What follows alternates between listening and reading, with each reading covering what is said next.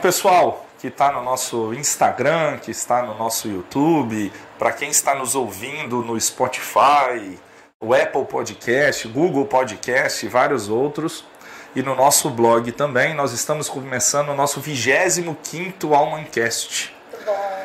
E hoje eu estou com uma convidada muito especial, que é a Lud Faria. Muito obrigado pela sua presença, por ter aceitado, por ter empolgado pelo Ah, convite. Estou muito feliz, viu? Mesmo, mesmo, mesmo.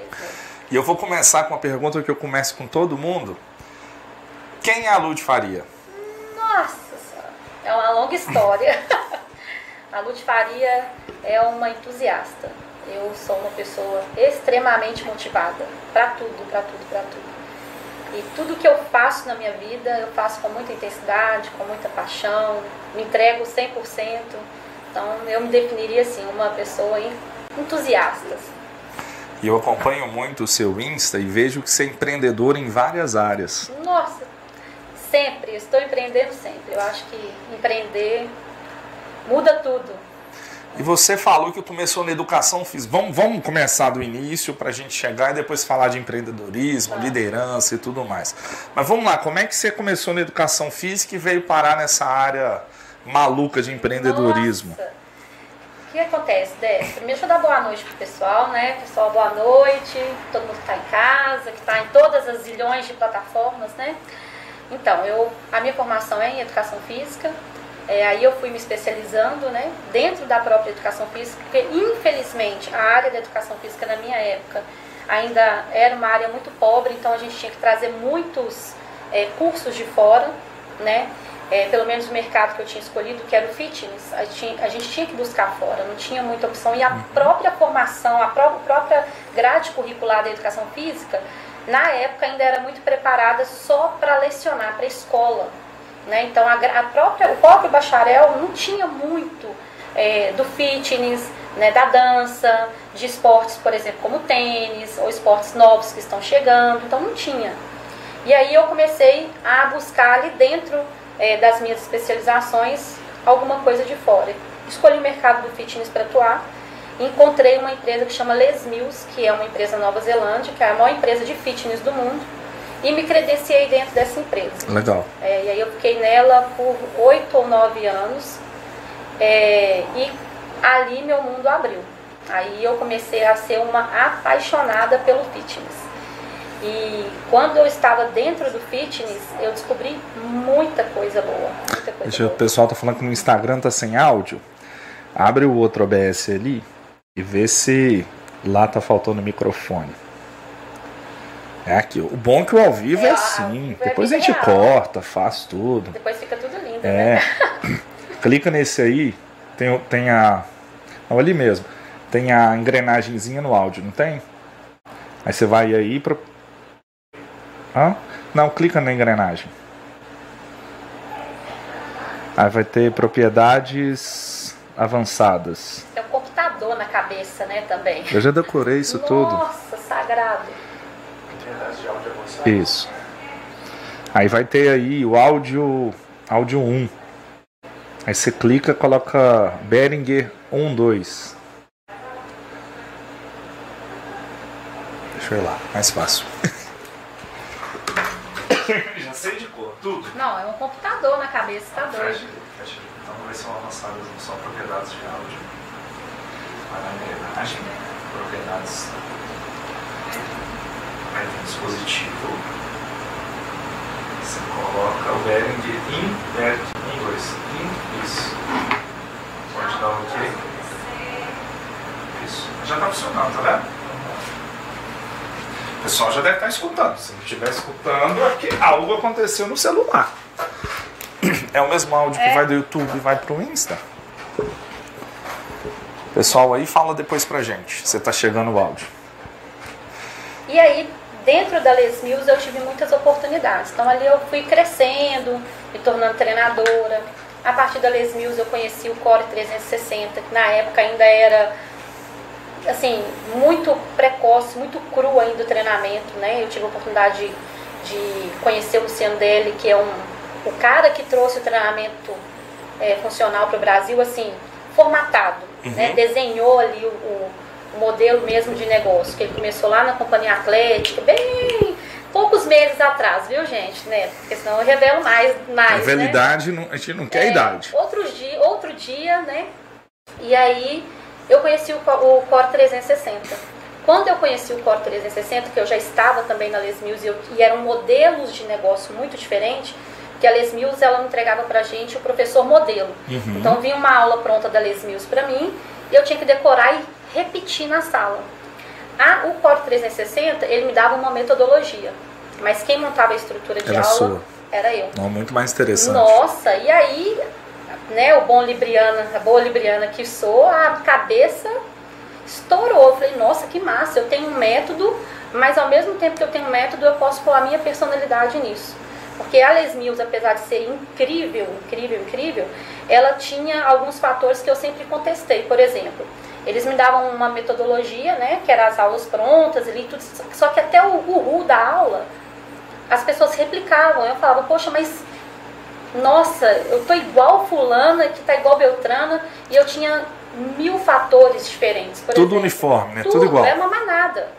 E eu chegava nos workshops, que é aquela adrenalina, aquela coisa massa, incrível, só que quando você chegava, você falava, poxa, eu olho pro lado, É eu de novo. é eu aqui, eu olho pro outro lado, mas é eu aqui também. Uhum. E eu ficava incomodada com isso. Eu falava, tem alguma coisa? Eu comecei a mudar um pouco assim o formato da aula, só que nós, nós somos franqueados. Então, tipo, Não se- dava se pra mudar alguém muito. denunciasse, eu não podia mudar muito. Uhum. Então, eu comecei a ajustar para minha, pra minha turma, por exemplo.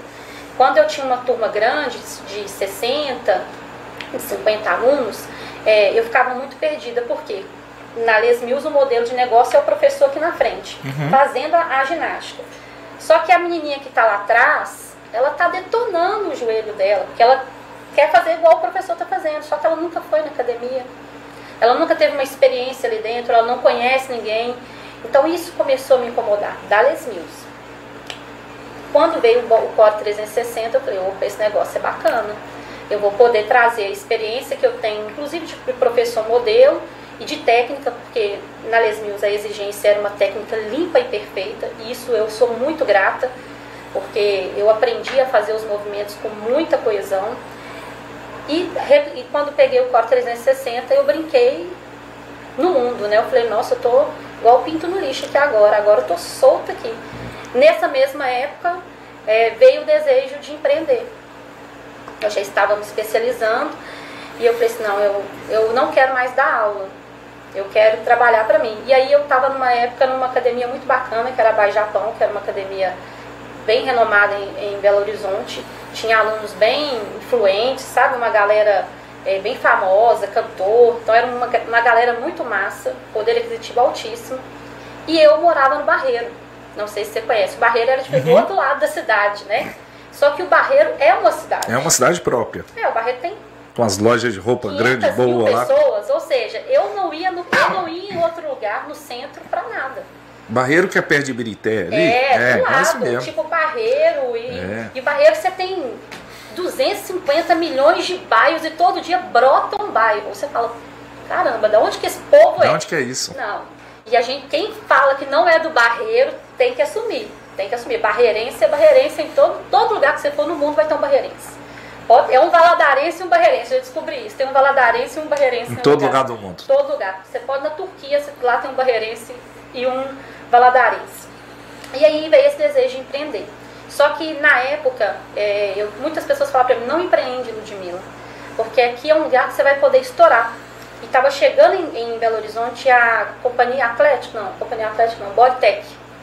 Era a primeira academia do Bodytech, ia chegar em Nova Lima e eu já estava num processo seletivo para lá, uma oportunidade muito boa lá. E a Bodytech é aquela, aquela academia que promove, né? Você fica o famoso, né? Você não precisa ser bom, você só precisa estar lá dentro. Eu falei, nossa, vai Essa ser. é boa. É, Ele era um Instagram antes do ela Instagram. era- Você não precisava ser bom. Se você estivesse lá dentro, cara, você era o professor estrela. Podia estar fazendo coisas alienadas, mas você era o professor estrela. Eu falei, hum, acho que vai ser bom pra mim. Eu sou boa, eu sei fazer os negócios direito. Sei dar uma aula boa, eu vou pra lá. Mas dentro de mim, você vai entender isso, tem um desejo de empreender que é surreal. E eu comecei a falar, não, eu preciso abrir o meu negócio. E aí eu tinha um, um, um aluno com poder aquisitivo muito alto, falou, Ludmila, quer ser minha sócia? Eu monto para você alguma coisa aqui no, nessa região, você já tem seu público. Aí eu fiquei com muito medo. Veio outro, eu, quando a gente trabalha em academia, a gente normalmente não trabalha nenhuma, né? Trabalha uma, duas. E eu trabalhava numa outra academia que era a Malhação. É, a Malhação é uma rede também muito grande. E eu estava na, na, no Gutierrez, né? E também veio um dos sócios e me propôs, só que já abrindo barreiro. Aí eu falei, nossa, cara, agora começou a conversar comigo. Meu sonho era abrir ali para que minha mãe, meu pai visse também e pelo desejo que uhum. eu tinha de levar para o barreiro alguma coisa é, mais estruturada. E comecei a montar o meu modelo de negócio. O que, que eu queria? Eu não queria uma é, academia que fosse fitness de aulas coletivas apenas. Eu queria um estúdio. Porque como eu dava Algo mais personalizado, muito, diferenciado. Isso não existia em 2013. Isso não existia. Existia pouquíssimo. Ainda era aquele formato de academia de musculação que você paga R$ 59,90 e você treina e você pode fazer todas as aulas e é, dois, instru dois instrutores para 85 mundo. alunos no horário de pico e a mesma série é para todo mundo, uma receita de bolo. Eu falei, é, o diferencial é realmente atender pouco. Uhum. Então eu, eu já consegui identificar ali que eu não precisava de um espaço muito grande. E com essa proposta que eu tive do sócio da Malhação, ele falou, Lud, vamos olhar. Aí eu achei um lugar em, no Barreiro, sabe assim, um lugar que você fala, cara, isso aqui é o, é o lugar. É o sonho. Esse é o sonho. O sonho ambicioso, sabe? Assim, aqueles sonhos falam, não, agora esse aqui eu vou estourar. E ele falou, Lud, nós vamos fazer o seguinte, você vai entrar como sócia, uhum. vai ser eu, vou, vou ser o sócio, eu tenho um jogador de vôlei também famoso, que vai entrar, mas não é daqui, é do Rio, ele vai entrar como sócio aqui. E você, nós vamos usar o seu nome, porque na região você é uma pessoa que já era conhecida já tem um público, ali, é, já sua tem família. Tudo. Aí eu falei, beleza. Aí eu fui conversar com minha mãe. Aí minha mãe falou, olha, faz o que você achar que você deve fazer. E aí dentro, na hora que ela falou isso, eu falei, não, não é isso ainda. Eu vou repetir o negócio deles, vou abrir uma academia gigantesca, assumir uma dívida, uma despesa que talvez eu ainda não sabia se era o momento. Uhum. E não era ainda o que eu queria, porque eu ia ter uma sala com 60 pessoas, como eu já fazia nas outras salas, nas outras academias. E aí eu optei por abrir uma salinha, aluguei uma sala de 37 ou 47 metros quadrados. Você não tem noção. Pequenininha. Não. Minúscula. Deste tamanho, deste tamanhozinho. E comprei meus equipamentos parcelados uhum. 100%, tá? Não teve entrada não, viu, gente? Sempre, isso é a vida, empreendedor, vida real, tá? É. Empreendedor real. Eu sempre falo isso com todo mundo. Ah, o meu, meu parou aqui. Deixa eu ver. Parou. Vê se melhor. Não, Parou? Parei de ouvir. Tá. Pode continuar? Pode, preocupa não. O meu. O meu. Eu falo com todo mundo que empreendedorismo, vida real, é outra Uhum. coisa. Então eu, financei 100% meu material. E aí, como eu já tinha um bom relacionamento com muitos professores de academia, eu falei, cara, agora eu vou usar o meu network. Que eu não sabia nem que O que que era isso, Não, né? eu nunca tinha ouvido Como é que isso falar. existia? Eu só achava que eu conhecia um monte de gente. Uhum. E aí eu fui, falei, vou montar minha academia. Eu montei. Aí montei um lugar super arrumadinho, bonitinho, nada luxuoso, mas limpo, com as coisas que eu achava que eram importantes, né? É, e abri meu negócio. No dia de abrir, eu falei, eu preciso fazer isso aqui, eu preciso parar o barreiro. Eu preciso fazer um evento. Então, eu convidei todos os profissionais, cada academia que eu já tinha passado na vida, eu convidei as pessoas com quem eu fiz algum elo e essas pessoas que inauguraram o meu negócio. Então, Uhum. todos os meus ex-alunos, ou boa parte deles, foram nessa inauguração. E aí, no dia, foi aquela aquele luxo, foto, e sai no jornalzinho do bairro e aquela coisa maravilhosa. Falei, tô famosa, pronto. Tô rica, agora só vim o dinheiro. Só que a segunda-feira veio. E a porta levantou e não tinha aluno. Só tinha eu e Deus lá dentro. Eu falei, nossa. O que, que eu vou arrumar? Tô com uma dívida, larguei um salário estável, porque todo dia 10 meu dinheirinho tava na conta tranquila. E aí eu falei, gente, agora eu preciso pensar. Se eu já tô aqui, eu já tenho o, o que eu precisava, agora eu tenho que fazer o, o que eu desejo. E fazer acontecer. Ah, é a hora. E aí eu comecei, eu lembro desse, eu lembro que as pessoas ligavam e perguntavam assim, é, eu queria um horário às 18 horas, Aí eu pegava o nome da pessoa, gente, por Deus, façam isso, tá? Deu muito certo pra Dá mim. muito certo. Deu muito certo. Lei da escassez. Já sei o que, que você vai falar. Cara, eu, eu, fazia- eu fiz muito, Vou muito. ver se minha agenda. Alunas, me perdoem, tá? Juro pra vocês, era necessário. Eu pegava, eu fazia o barulho da agenda, assim, ó, do papel, pra pessoa, tipo, nossa, ela tá folheando, né? Aí eu pegava e falava assim, olha, ops, desculpa, eu falava assim, gente, tudo bem? Deixa eu te falar. Eu não tenho esse, eu não tenho vaga nesse horário. Eu tô com uma pessoa pra colocar nesse horário, mas eu posso entrar em contato com você? Ô, Décio, mas segunda-feira, eu não, eu dava segunda, dava terça, quarta-feira eu ligava pra pessoa, porque eu deixava a pessoa me procurar. Só que não tinha WhatsApp, não tinha Aham. nada. Então a pessoa ficava me ligando. E aí, apareceu a "Tem vaga? vaga?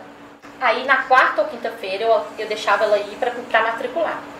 Quando ela chegava, não tinha ninguém na aula.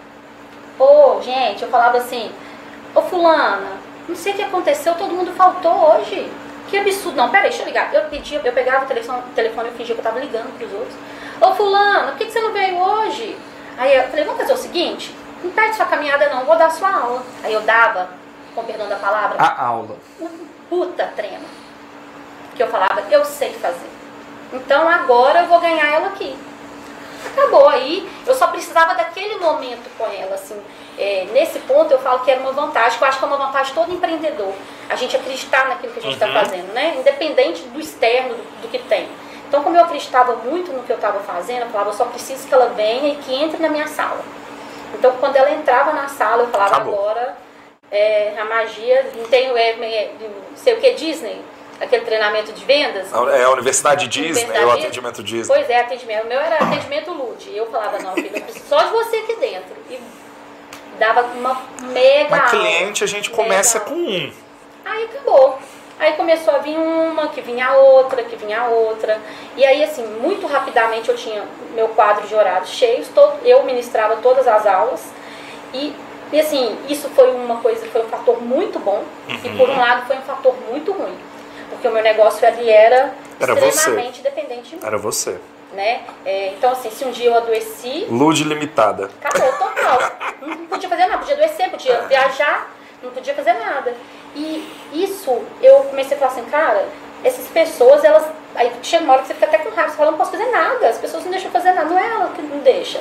Eu entreguei pra ela um formato, uma metodologia, ela, ela pagou por aquilo, ela quer aquilo. Então não adianta eu contratar o Joãozinho e jogar ele na fornalha, porque eu, eu fiz isso várias vezes. Aham. Coloquei o professor, gente, fulano vai vir. E aí eu tinha uma liberdade muito boa com ela, falava, vocês tratam o professor com educação. Pelo amor de Deus, fazer eu passar vergonha não, porque a pior coisa que tem é você chamar um profissional para te substituir e os seus alunos serem desagradáveis, né? Então, vocês são educadas. Aí elas iam, tratava bem, mas ia tipo um dia, no outro dia elas não iam. Então eu comecei a perceber que elas eram dependentes da minha De aula, você. da minha aula mesmo. Então eu, era bom, porque eu tinha uma fidelidade surreal dentro da minha empresa e eu sou muito grata a isso, porque hoje 98% dos meus amigos pessoais são essas pessoas que ficaram na minha faz mais academia. que cliente, né? Não. Faz amigos, é Nossa, muito bom isso. É muito. E nesse período desse, eu vivi um período, uma fase muito difícil, que foi o, a morte da minha mãe. E eu falo muito isso é, hoje até com eles. Que a morte da minha mãe, ela foi um fator determinante para o meu negócio. Porque eu fiquei 30 dias em cima de uma cama, deitada com o negócio fechado. Eles se mobilizaram e pagaram meu aluguel. Então, é, passou dois meses que minha mãe tinha falecido, eu anunciei que iria fechar, que eu não queria mais. Porque eu também não estava bem. Aham. E aí eles fizeram uma mega festa pra mim, que chama Boteco da Lute, que é uma tradição, que se tornou uma tradição na academia depois, para pedir que eu continuasse, porque eles confiavam muito no meu trabalho e que eu queriam que eu continuasse. Aham. Isso foi assim. Aí eu percebi que não era negócio mais. Era relacionamento. Era um relacionamento. Tipo, eu Isso falei, é maravilhoso. isso, eu, não tenho, eu não tenho uma empresa, né? É, eu tenho hoje um grupo que chama Terapia da Lude. Porque a gente acabava a academia e tinha dia que a gente falava assim, ah, você quer saber? Vamos pedir uma pizza aqui hoje. E vamos sentar e ficar cinco papo. mulheres, 10, 20 mulheres, conversando os assuntos mais aleatórios, mas era um ambiente onde elas tinham segurança para falar. Então não era só treinar o corpo. E ali eu já comecei a perceber que não era uma questão de fitness só, que era aquele fitness que era, era vendido pra gente, que é Uhum. estético, né? tinha a, a atividade física, ela tinha um outro viés, que era do, do, do, comportamento da sua mente, como você lida com seus problemas, o poder que a atividade física tem na gente, né? Quando a gente está nervoso, está estressado. Assim, eu comecei a observar. A questão da aceitação do próprio Total. corpo e de tudo. E a minha academia não era uma academia que tinha o um perfil das saradas gostosonas. Uhum. Nunca teve. Nunca teve. Dois motivos. Quando a minha mãe faleceu, eu engordei 30 quilos. Aí depois eu falei, cara, eu engordei 30 quilos, tô ferrada. O que, que eu vou arrumar? O que, que eu vou arrumar? Ninguém vai entrar nessa academia aqui mais. Aí eu falei, eu, choro, eu, eu tenho esse, isso comigo. Eu choro dois dias, né? Dois dias chorando, depois acabou.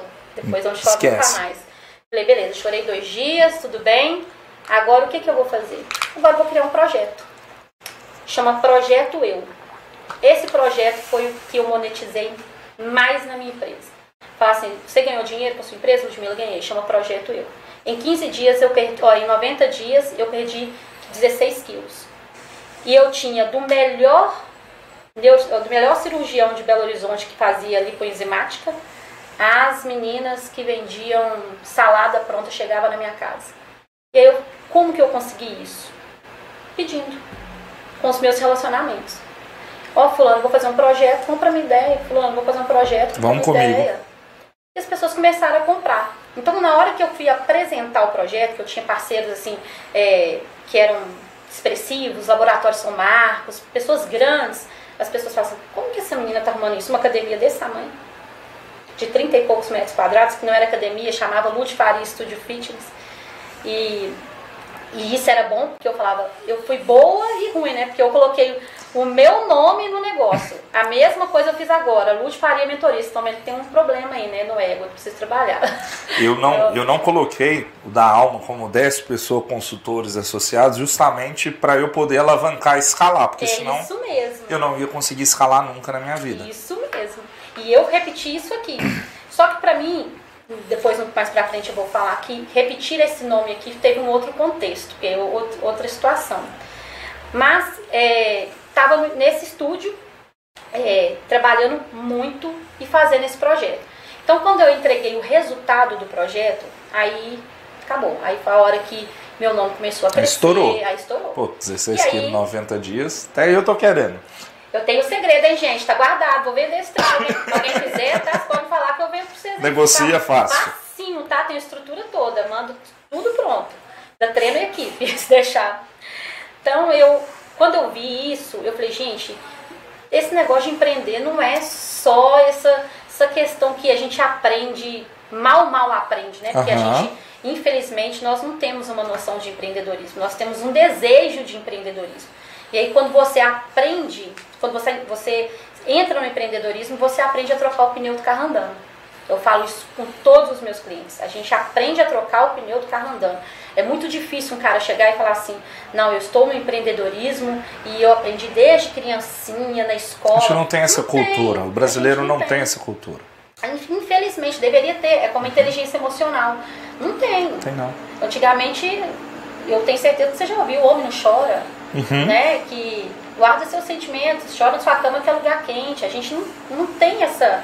Eu prefiro cultura. no chuveiro, porque depois a cama é, não faz frio. Depois você já dorme, é, não, né? molha a fronha, não, né? Não faz frio, não incomoda, vai no chuveiro é melhor. Melhor coisa, mas aqui isso, isso era muito comum da gente ouvir. Era demais. Né? E hoje não, hoje a gente já fala das emoções, a gente já manifesta, já, já comenta, já sabe que, por exemplo, dentro de uma empresa se você não sabe gerir suas emoções, elas estão governando o seu negócio. E, né? e, isso era normal, eu brinco com minha mãe até hoje. A Alma faz agora 22, 10 anos. Nossa. E até hoje a minha mãe fala: Menino, faz um concurso, você vai ficar com a vida tão mais tranquila, é você não vai ficar estressado. Uhum. Eu falei, mãe, não é isso que eu gosto. Mas sabe que eu falo muito? Eu gosto é de sofrer, de ser empreendedor. Eu gosto é disso. Eu, sou, eu, eu trabalhava Essa vida horas, louca. Era pouco. Então é. agora eu trabalho 24, né?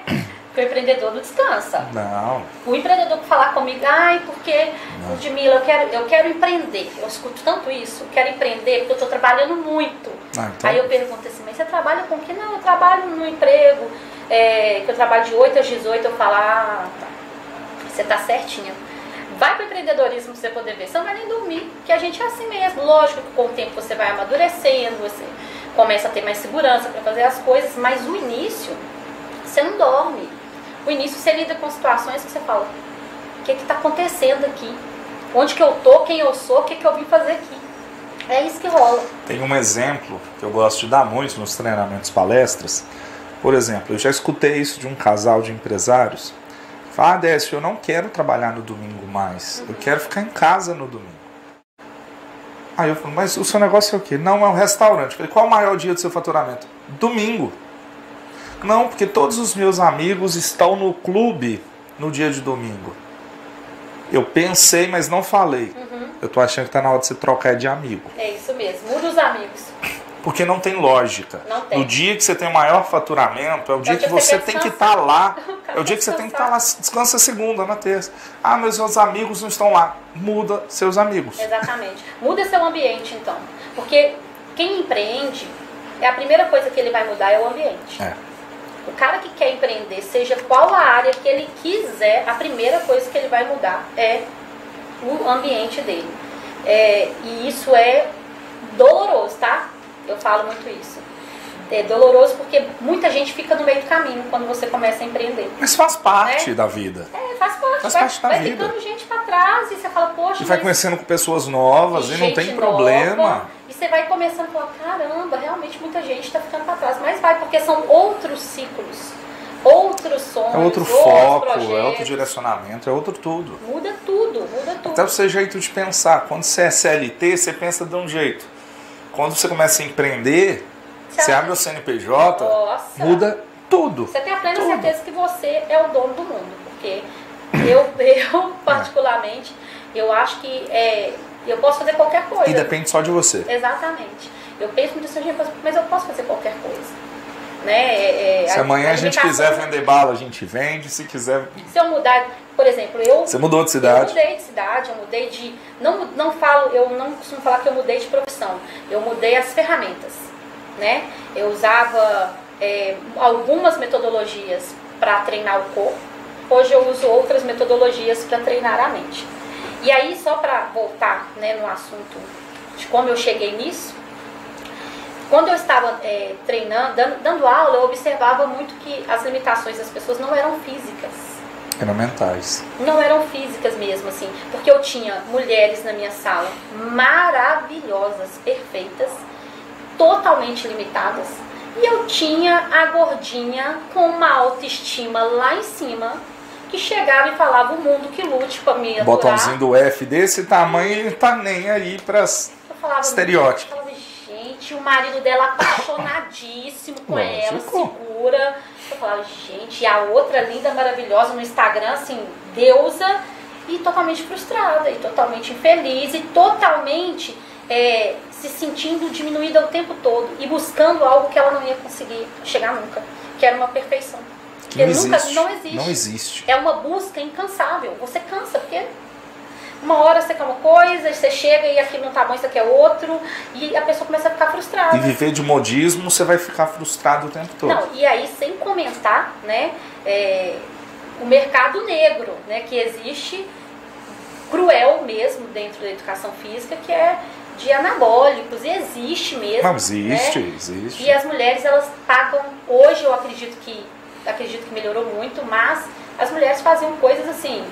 Absurdas. Surreais. Teve um dia que eu estava dando uma aula de spin, eu tô ouvindo um barulho, um barulho, um barulho, um barulho. Quando eu fui ver, a mulher estava enrolada num plástico.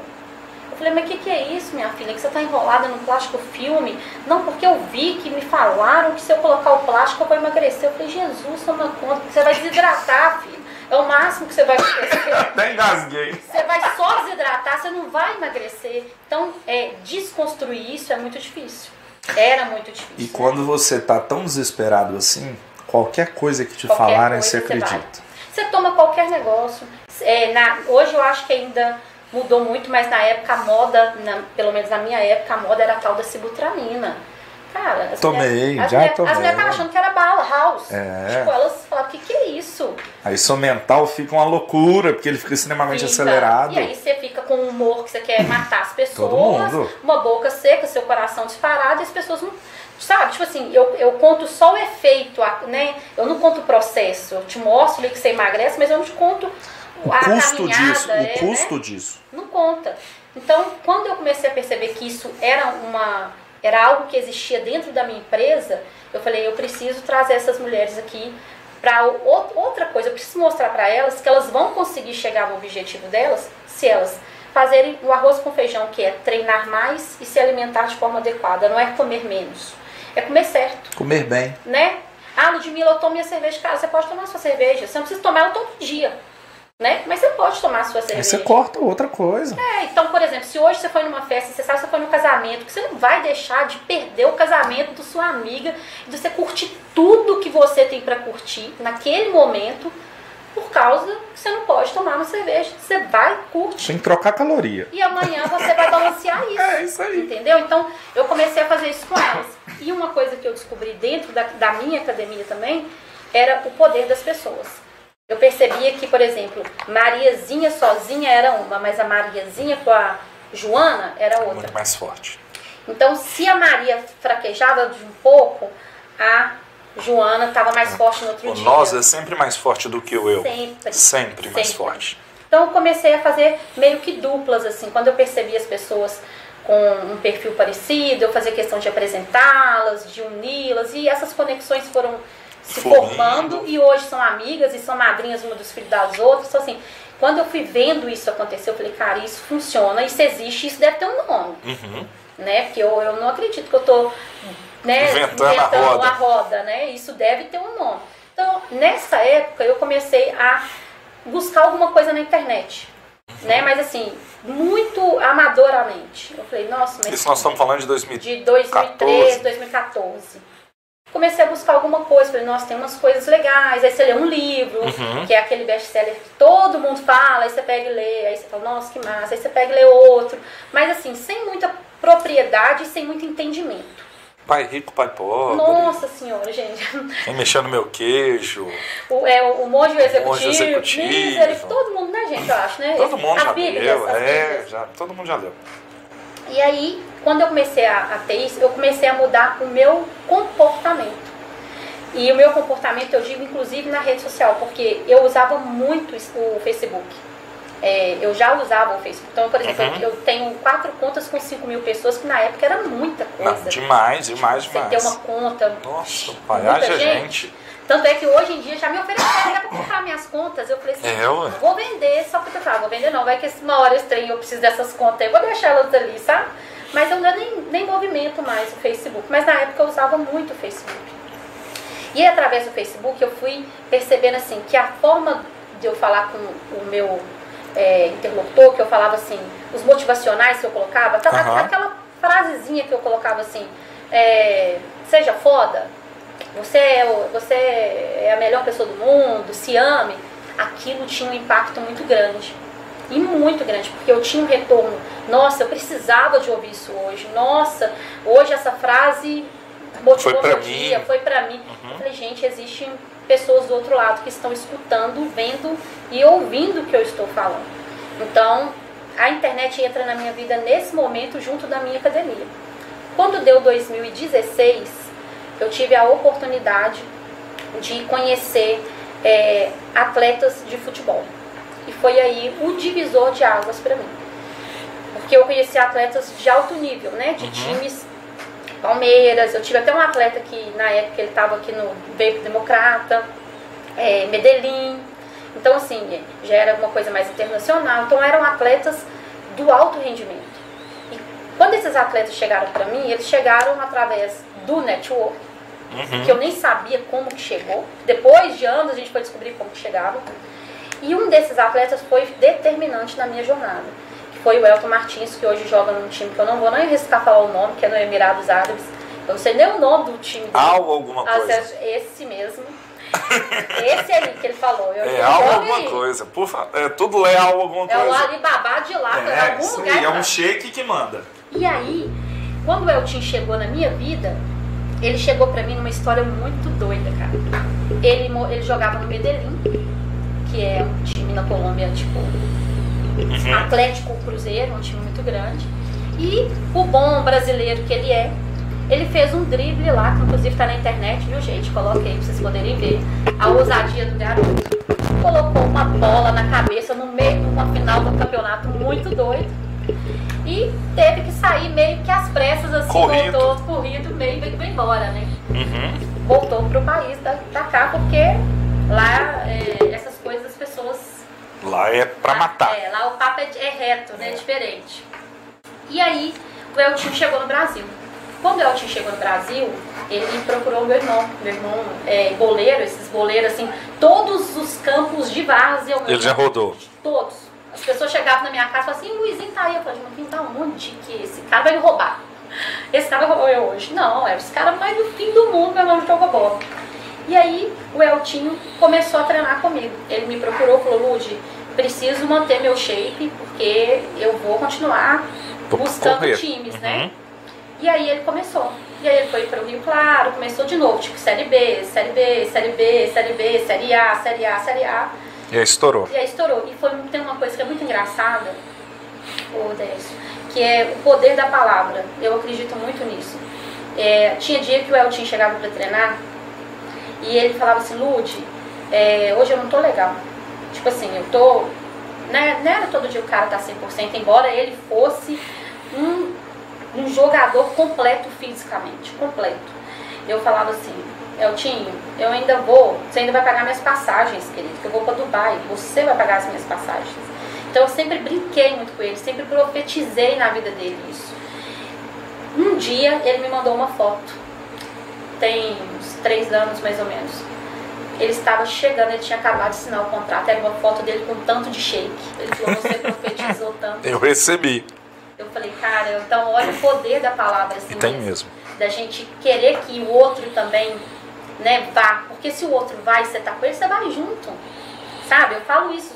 Não é ele ir. É, talvez ele vai chegar e vai abrir a porta, mas eu vou junto. Ó, eu vou, vou chegar, vou abrir a porta e vou trazer. Então, isso foi uma coisa que eu fui descobrindo aos poucos também nessa minha vivência de fitness. E não foi só ele, né? Eu uso ele porque essa história é uma história que eu gosto de contar, porque é uma história que para mim foi importante, perceber esse poder da palavra, é, de profetizar na vida e falar com o outro, poder que isso tem. Tanto coisas boas quanto coisas ruins. Isso tem um poder absurdo, absurdo. Então o Eltinho é sempre um exemplo que eu gosto de citar. Beijo, Eltinho. e percebendo que o Eltinho veio, veio uma rinca de atleta. Aí começou a chegar, vinha atleta, atleta, atleta, atleta. Eu falei, opa, gente, eu tô ficando. Esse negócio é bom. Eu tô ficando uma menina que, que sabe falar de Assim, te levar pro democrata o ano que vem, gente, mãe. Gente, por favor, hein? Coloca nesse negócio. Sou boa, hein, gente? Minha dou moral pra, esses caras. Chorar, chora no treino. E eu falei assim, cara, eu preciso conhecer um pouco mais desses atletas. Uhum. Então eu percebi que eles eram muito bons fisicamente, porque eles já chegavam, por mais que eles estivessem sem treinar, o cara já tem uma habilidade, o cara já tem as competências desenvolvidas. Então você não precisa é, exigir dele de mais uma. Um, você vai ensinar ele a, a o, o, o, básico. Ele já uhum, sabe. Já sabe disso. Então você já monta um treino. Pauleira. Sapecando o cara mesmo, sem dó. Você não tem muita dó. Esse, eu acho que esse é o verdadeiro preparador físico. É o físico né? mesmo. É, é, exigir a máxima performance dele fisicamente. Só que eu comecei a ver que eu exigia muito físico e chegava em alguns momentos, alguns clássicos que os caras iam jogar, e eles não me entregavam tudo que eu via dentro da minha academia. Eu falava, cara, tem alguma coisa errada. Que eu vejo esse cara, quando ele estava jogando, eu falava, não é esse desempenho dele. O desempenho dele é outro. Não é isso que ele faz. Ele faz alguma coisa diferente na hora do jogo, ou tem alguma interferência externa uhum. que não deixa ele se desenvolver daquela forma. Deve ter alguma coisa que pode potencializar esse atleta de alguma forma. E aí eu comecei a correr atrás e conheci o coach. Quando eu conheci o processo de coaching, eu falei, isso é massa. Porque eu conheci no papel uhum. uma metodologia. Então eu falei, isso é muito legal, cara. E já era uma metodologia que, embora muitas pessoas acham que o coach é uma coisa recente, né? Já tem Década mais de 40, é, 50 tem nos Estados mais Unidos, ó. Mais de 50 anos, é uma coisa muito antiga. Aham. Porém, é uma metodologia que é, ela era privilégio de grandes executivos, de Sim, grandes você lideranças. foi muito caro. É, era uma coisa que estava distante. Ninguém se ensinava porque Não. era algo muito seleto. Não, era tipo assim, eu tenho um coach. Então, falar que você tinha um coach era uma coisa, tipo, eu sou muito foda, né? É, Então, e, e- e todas as decisões eram tomadas ali com aquele, com aquele coach. Então, quando eu descobri essa metodologia, eu falei, isso é massa, cara, porque se eu juntar com o meu conhecimento técnico e eu juntar com essa metodologia aqui, com esse cara, porque o coach, a gente fala sobre resultado, sobre objetivo, sobre foco, Uhum. acabou, esse cara tá completo comecei a fazer pequenas, é, aplicando pequenas ferramentas dentro dos meus treinos e muitas das vezes sem que eles percebessem. Que eu, eu acredito que o verdadeiro coach também é a- o coach é aquele que aplica sem falar que está aplicando, que ensina sem falar que está ensinando, sabe? Então eu não tinha que falar, olha, eu estou fazendo aqui, viu? Você está vendo? Não. É o Ele nem- resultado do prático, ele não precisa saber o ele que, nem que é. precisa saber. Eu só queria que ele chegasse no resultado Uhum. dele. Então a gente, todos os meus atletas, a gente tinha um lugar para ir. Eu nunca trabalhei eles, é tipo, somos vida louca, vamos chegar e treinar e seja o que Deus quiser, entendeu? A gente sempre teve um caminho para ir. Aí vem a parte de estratégia e eu falei, isso é massa, tô gostando disso. Comecei a conhecer muito do coach, comecei a estudar mais, me credenciei no IBC, fiz algumas formações bem importantes lá. E como eu te falei aquela hora, é, tem coach de todos os jeitos. O coach, ele, infelizmente, foi uma profissão que se prostituiu, né? Se banalizou. Muito. É, o IBC, eu posso falar por mim, eu falo que eu não falo por outras instituições, Uhum. porque eu não vivenciei elas, né? Mas o IBC é uma instituição que eu me ajustei muito, porque ela é baseada em neurociência. Tudo que eu fiz no esporte, eu não fiz da minha cabeça, eu fiz da ciência, né? Tudo que eu faço do coaching é a mesma coisa. Então é uma metodologia que tem uma neurociência como base, Embutida. né? Então eu fui fazendo e fui vivendo assim. E comecei. E comecei a fazer bastante sucesso, né? As pessoas começaram a reconhecer meu trabalho, começaram a me reconhecer. E toda vez que você se expõe, você tem preço. Né? Hoje no meu treinamento que eu faço nas, nas empresas, eu sempre pergunto, você está disposto a pagar o preço? Né? Então quando você aparece e você é reconhecido, tem um preço também. E aí eu comecei a ter muitos problemas na minha academia. Mesmo, mesmo. Mudei minha academia de lugar, foi, eu saí, uma coisa, uma conquista muito boa foi que eu fiquei no meu primeiro ano de academia, eu fiquei um ano nessa salinha de 300 e de 30 e poucos metros quadrados, 40 e poucos, mas em um ano eu fui para um galpão de 450 metros quadrados. Então assim, mudei a minha história, né? Mais de 10 vezes. mais de 10 vezes. Então, assim, e com medo. E, e sair, tipo assim, de uma avenida que não era tão movimentada para uma das avenidas principais do meu bairro. Então, eu ganhei uma visibilidade boa, Você sabe? falou um termo interessante. No dia que o empreendedor perder o medo, tem algo de errado. Aham, Ele vai dar um tiro no pé. Ele tem que ter medo mesmo. Tem, tem. Ele não pode deixar de fazer pelo medo. Mas ele tem Ele que tem medo, porque ele medo. calcula. Ele calcula o risco. uhum, é o risco. É o risco. Você tá com medo? Vai com medo mesmo. Eu tive medo? Tive medo. Mas eu falei, cara, eu confio em mim, né? Eu sei o que Eu preciso sou bom pra fazer. caramba. Modéstia à parte, o mundo que lute, né? Eu sou boa, então eu, eu vou lá fazer o que eu tenho que fazer. E é o que eu te falei, isso tem um preço, você incomoda, né? As pessoas se incomodam.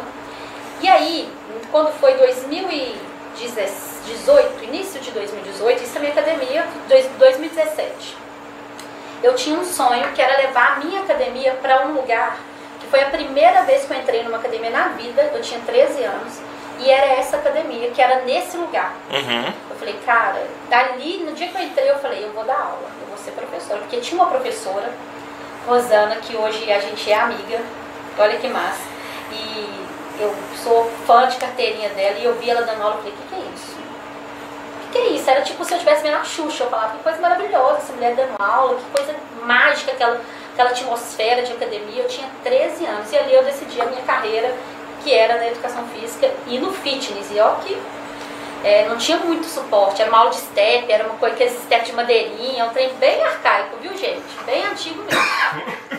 Nem é tão antigo, né? Mais ou menos antigo, né, gente? Vou ficar falando muito antigo, não. Você já entregou a idade na hora que você falou da Xuxa. 22, gente. Você falou da é Xuxa. YouTube. Fala Angélica, Não, a. Eliana também é velha. Ah, Quem que mas a gente não, pode mais falar? velha. Ajuda aí, gente. Quem que a gente pode falar? Dá uma O Yudi, a Priscila. Yudi, é Yudi, isso. Eu ia falar TV Globo, mas TV, TV Globo É, também velho dá também. ruim, né? É, velho também.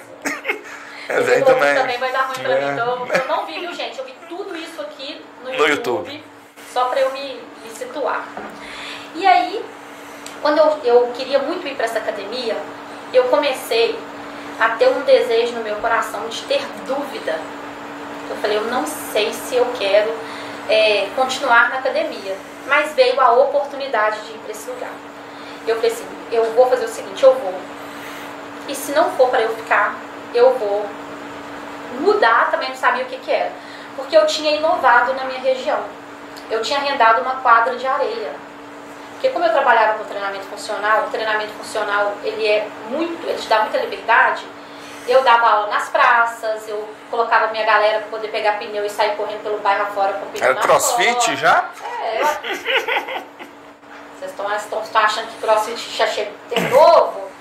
Já começou, só que na época a gente chamava cross-training, né? Depois que, que a Reebok entrou, aí veio o crossfit. Ah, mas aí- veio, é, aí virou marca. Potencializou o negócio. Tem campeonato mundial. Aí eu, lembro- eu é. lembro que um, um head coach em Belo Horizonte falou assim, Ludmilla, você tem que ser head coach, você tem que entrar. Eu falei, não, beleza, eu tenho que entrar mesmo. Foi lá na minha academia. Head coach é ótimo. Não, ele entrou na minha academia, ele falou, nossa, que o pé direito é alto, nós vamos fazer isso aqui. Eu falei, cara, vou trazer o primeiro crossfit pra minha região. Abaixo, assim, achando que tava balando, né?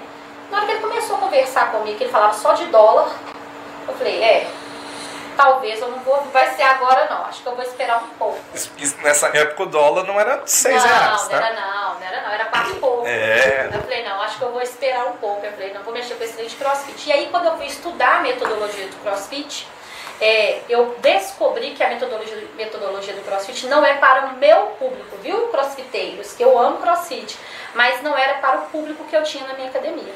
Porque eu, eram mulheres que muitas vezes não tinham feito educação física escolar Uhum. né? Não sabia subir e descer, não sabia, tinha aquele, aquela dificuldade da direita e esquerda.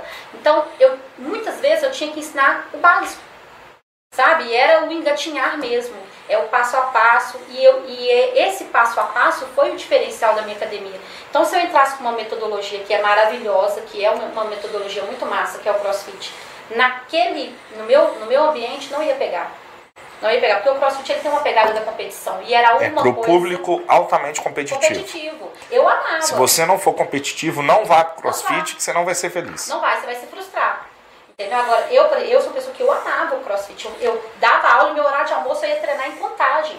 Mas por quê? Porque eu amava a competição. Mas eu entendia que o meu público Não era pra isso. não era pra isso. Então, eu fiquei quietinha ali no, no meu ambiente, trabalhando com, com a minha metodologia, que acaba que hoje eu tenho consciência disso. Uhum. Que eu tinha um método, né? Eu sabia como desenhar o meu método, mas talvez eu não sabia como ensinar para outra pessoa. Tipo, eu não sabia, se você falasse, Lud, vem aqui pra minha academia e me ensina o que, que você faz. Eu não sabia. Eu não sabia estruturar um- o que eu estava fazendo, eu só fazia. Né? E depois é que a gente vê que tudo que a gente faz tem um método. Mesmo que você vai criando e desenhando aquele método. Hoje, por exemplo, eu consigo claramente desenhar a minha metodologia que era utilizada dentro da minha academia. Mas naquela época eu não tinha consciência disso. Eu lembro que quando eu estava nessa academia da Avenida, um, um amigo meu colocou uma academia gigante, gigante, de não sei quantos milhões na minha esquina. E muita gente falou, Ludmilla, você não preocupa? Eu falo, zero preocupação. Zero mesmo, realmente zero preocupação. Porque temos métodos diferentes. Passou três, quatro meses que ele estava lá, ele foi na minha academia e falou, eu vim aqui, que eu preciso saber o que, que você faz aqui, na sua empresa, que as pessoas chegam na minha academia falando, ah, eu vim fechar com a Lud. Eu falei, sabe o que eu faço? Você pode olhar que a minha academia não tem os investimentos mais altos, por exemplo. Ele tinha uma estação lá que na época custou 35 mil reais, era assim, um desejo de todo educador físico. E eu falei com ele na época, enquanto você não investir na sua mão de obra, nas pessoas. Qualificação das pessoas. Você pode colocar a academia de 200 milhões aqui. Você não vai ter aluno. Isso é muito importante. Chega mais perto do microfone, que senão vai. É, eu falei com você que eu vou ficando à vontade vai, né? é. e eu vou deitando. Não, e o povo não vai escutar, vai brigar com a gente. E, e isso que você falou é importante. O empreendedor ele tem que entender que a mão de obra dele, independente se ele é, vende, é comércio, ele é prestação de serviço, ela que dá valor para o negócio. Que dá valor. Não coloca preço, são coisas diferentes. Totalmente diferente. E aí você tem um atendimento diferente. Você tem. Hoje, por exemplo, é, quando a gente dá curso de vendas, eu pergunto em todo o curso: qual é o melhor atendimento de Valadares? Ninguém responde. Não tem essa resposta rápida, né? Não tem, porque não se tem, Não tem. isso. É verdade. E, ah, mas essas pessoas são ruins. Não são. Não elas são. são. mal treinadas. Quer dizer, não são mal treinadas, elas não são treinadas. São coisas É diferentes. isso aí. Elas não são treinadas. Elas não são treinadas. E pronto, a gente não consegue ninguém. Porque nós somos evolutivos. Né? Nós, nós nos desenvolvemos. É, eu falo que a vantagem da pandemia foi mostrar pra gente que a gente pode fazer muitas coisas que a gente nunca imaginou fazer.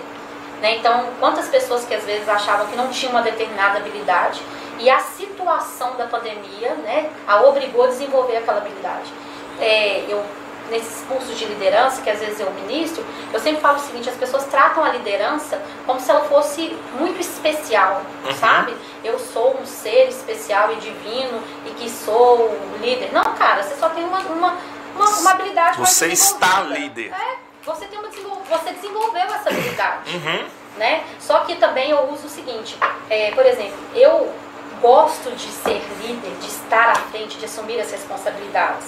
Só que tem uma coisa, quando eu paro para pensar na minha trajetória, eu vejo que eu não comecei a desenvolver essa habilidade Agora. hoje. Uhum. Quando eu estava lá na escola, que eu nunca era a última a ser escolhida, eu sempre escolhia o meu time, ali eu já tinha uma liderança. Então, muitas vezes eu falo com, com as minhas coaches, com as, com as minhas mentorandas, para para observar que às vezes você já desenvolve essa liderança em algum ambiente, você só não está desenvolvendo ela ainda, prati- praticando ela para os outros. Mas você, dentro da sua casa, normalmente a mulher, É a aquela mulher que já manda. chega Não, ela que manda. e resolve o negócio todo. Então você é só se olhar um pouco e falar, olha é mesmo, eu sou rápido, eu penso rápido, eu executo rápido, eu que motivo o time, eu trago todo mundo pra mim, né? Eu que mostro o caminho. Então você, se você consegue visualizar isso e perceber isso, acabou. Que aí você vai se só melhorar. Você fala, nossa, então eu posso melhorar meu poder de fala, eu posso melhorar a minha, como eu chego nas pessoas, eu posso melhorar o meu ambiente, meus relacionamentos. Só que você tem que tomar consciência disso primeiro. Então, eu só não gosto que as pessoas tratem a liderança como um superpoder que te deixa muito especial, porque não é.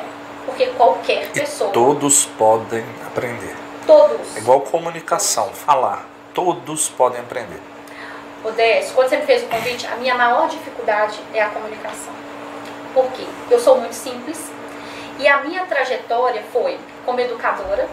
Então, eu, eu falo que eu não tenho que chegar aqui e falar assim com você. Décio, por favor, me mostre o seu isquiotibiais. Eu tenho que saber onde é o isquiotibiais como educadora física.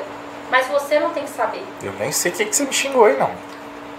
Então eu, eu, eu, eu detesto essa comunicação para mostrar o saber. Eu vou falar um tanto de palavra difícil. aqui. Inglês. Inglês, Vamos não. botar? Uhum. Inglês e tal. Só que você não está entregando nada, porque você não consegue alcançar quem está sentado escutando. Então quando você me chamou, eu falei, gente, eu tenho que tomar cuidado, porque o meu ambiente era o futebol. Futebol você não fala assim com o cara, tá? Oi, amiguinho. Futebol você tem que dar tapa Futebol. na cara e xingar. É, a conversa é, a curva é diferente. É. E você imagina eu, mulher, num ambiente masculino. Eu tinha que impor o meu respeito ali também. Uhum. Né, com quem se diz. E é impor. É impor, é impor. É, é, é, eu nunca fui desrespeitada, graças a Deus, mas eu também acho que é porque eu já chegava falando, o seu limite é aqui. Isso aí. Né? Aqui, aqui dentro deste ambiente, você, eu sou a autoridade, então você vai ter que Me me respeitar. né? Então, Uhum. eu precisei fazer isso muitas vezes e todas, todos eles hoje são meus amigos, mas assim, fora do, do meu ambiente de trabalho, sabe? Porque ali dentro Fechou a porta, pô. acabou, ali dentro entrou dentro Eu que mando e pronto. E eu, graças a Deus, consegui transmitir isso. Então, vir aqui, eu falava assim, nossa, meu Deus, eu tenho que tomar cuidado com os palavrões. Nos treinamentos, eu fazer solto o palavrão, eu falo, poxa vida, vocês desculpa, gente, mas beira de campo, a gente não fala pro cara assim, coleguinha, parabéns, viu, coleguinha? O gol, você não, você não fala pro gol, gol. E isso que você falou interessante, é. que agora com a pandemia, os estádios estavam vazios, a gente escutava isso e muita gente ficava assustada. Muito. Mas tipo, isso naquele ambiente é, é o normal. É, é, o normal. Tem, tem um, um, um negocinho na internet que era o cara jogando vôlei de praia e aí o o locutor na hora falando assim, não, o que eles estão ganhando é pro mental, né? Eles estão ganhando porque o mental agora faz um peso danado. E aí, como estava muito estádio, muito vazio, o cara chega e fala um palavrão, pô, não sei o que, você chega um palavrãozão horroroso, fala assim, você não tá vendo? O que, que tá acontecendo? Uhum. Aí fica aquele cri, cri, todo pensa assim, gente, como Matou. assim, né? Fala-se palavrão? Fala. No esporte. E não é nem num tom pejorativo, é, é, é, é de energia. É pra dar energia mesmo. Sabe? É pra energia mesmo. Você fala, quando você vê, você já falou. Até o jeito de falar é completamente é. diferente. É muito na imposição. Muito, muito, muito. Então, no imperativo. Muito, muito. E, e isso é, é uma coisa que eu estou trabalhando em mim, principalmente nos meus treinamentos. É, eu tenho algumas empresas, por exemplo, que são 100% as, as colaboradoras são mulheres e são bonecas. Né? Então, assim, aí chega a Ludmilla, bruta, né? Assim, na forma de falar. Então, eu tô trabalhando isso, trabalhando a minha oratória, que era uma coisa que eu não sabia nem o que, que era. Mas tem todo mundo é Cinderela, tem as Fionas. Tem, eu, tem eu provavelmente sou a tem Fiona. Que ter. Tipo, então eu nunca fui a, a, a, princesinha, muito preocupada com moda. Eu, tipo, eu, eu tô de tênis, calça jeans e Mas se você fosse, você não abria os caminhos como você abriu. É, talvez. São perfis diferentes. Eu, eu acredito que eu seria um pouco mais frágil, né? Assim, uhum. Não de que fragilidade, de ser fraca, mas talvez eu teria mais receio de avançar. Correria muito menos riscos. É, e, e eu percebo que essa vontade, assim, essa gana, de certa forma, ela é positiva, sabe? Mas hoje eu consigo reconhecer isso é, como uma habilidade boa em mim. E toda mulher tem isso. Todas. Eu, eu assusto. Todas. O pessoal falando, ah, a mulher tá ganhando a mulher já manda no mundo desde que o mundo é mundo. Se elas competissem menos, nós dominávamos o mundo. Não, mas já dominam há muito tempo. Porque a mulherada é foda. Ela é. É, porque. Mas atrás de todo homem tem uma mulher violenta. Tem. Bruta. Não é pouco. Se o cara é bom, a mulher é melhor. Pode saber que tem mesmo. É absurdo isso. Mas muitas têm medo de se expor. Por exemplo, aqui no escritório, a maioria, 99% dos vídeos sou eu que faço. Uhum porque a Jéssica não quer aparecer ou as outras meninas não querem aparecer. E aí ah, são mulheres não, que têm talentos, que é o que eu te falei, uh -huh. pensando, pessoas que têm talentos incríveis, você fala assim, cara, eu pagaria caro para ouvir, essa ouvir. Pessoa, ouvir essa pessoa falar. E às vezes ela se prende. Se prende de uhum. chegar aqui e falar o que ela quer falar, do jeito que ela quer falar, sabe? Então, eu, Ludmilla, eu me vejo um pouco nessa obrigação de chegar para todas e falar, olha, se eu tô fazendo, minha filha, todo mundo, todo mundo pode. Todo mundo pode fazer, sabe? É, não tem uma distância entre eu e você. Nós somos iguais, nós somos indivíduos únicos, cada uma com suas características, mas nós somos juntas, nós temos assim, essa coisa de vamos nos conectar, que eu posso te entregar coisas boas, você pode entregar coisas boas, e vou entregar coisa boa para quem tá querendo entregar, receber da gente também. E a mulherada está dominando. Tá.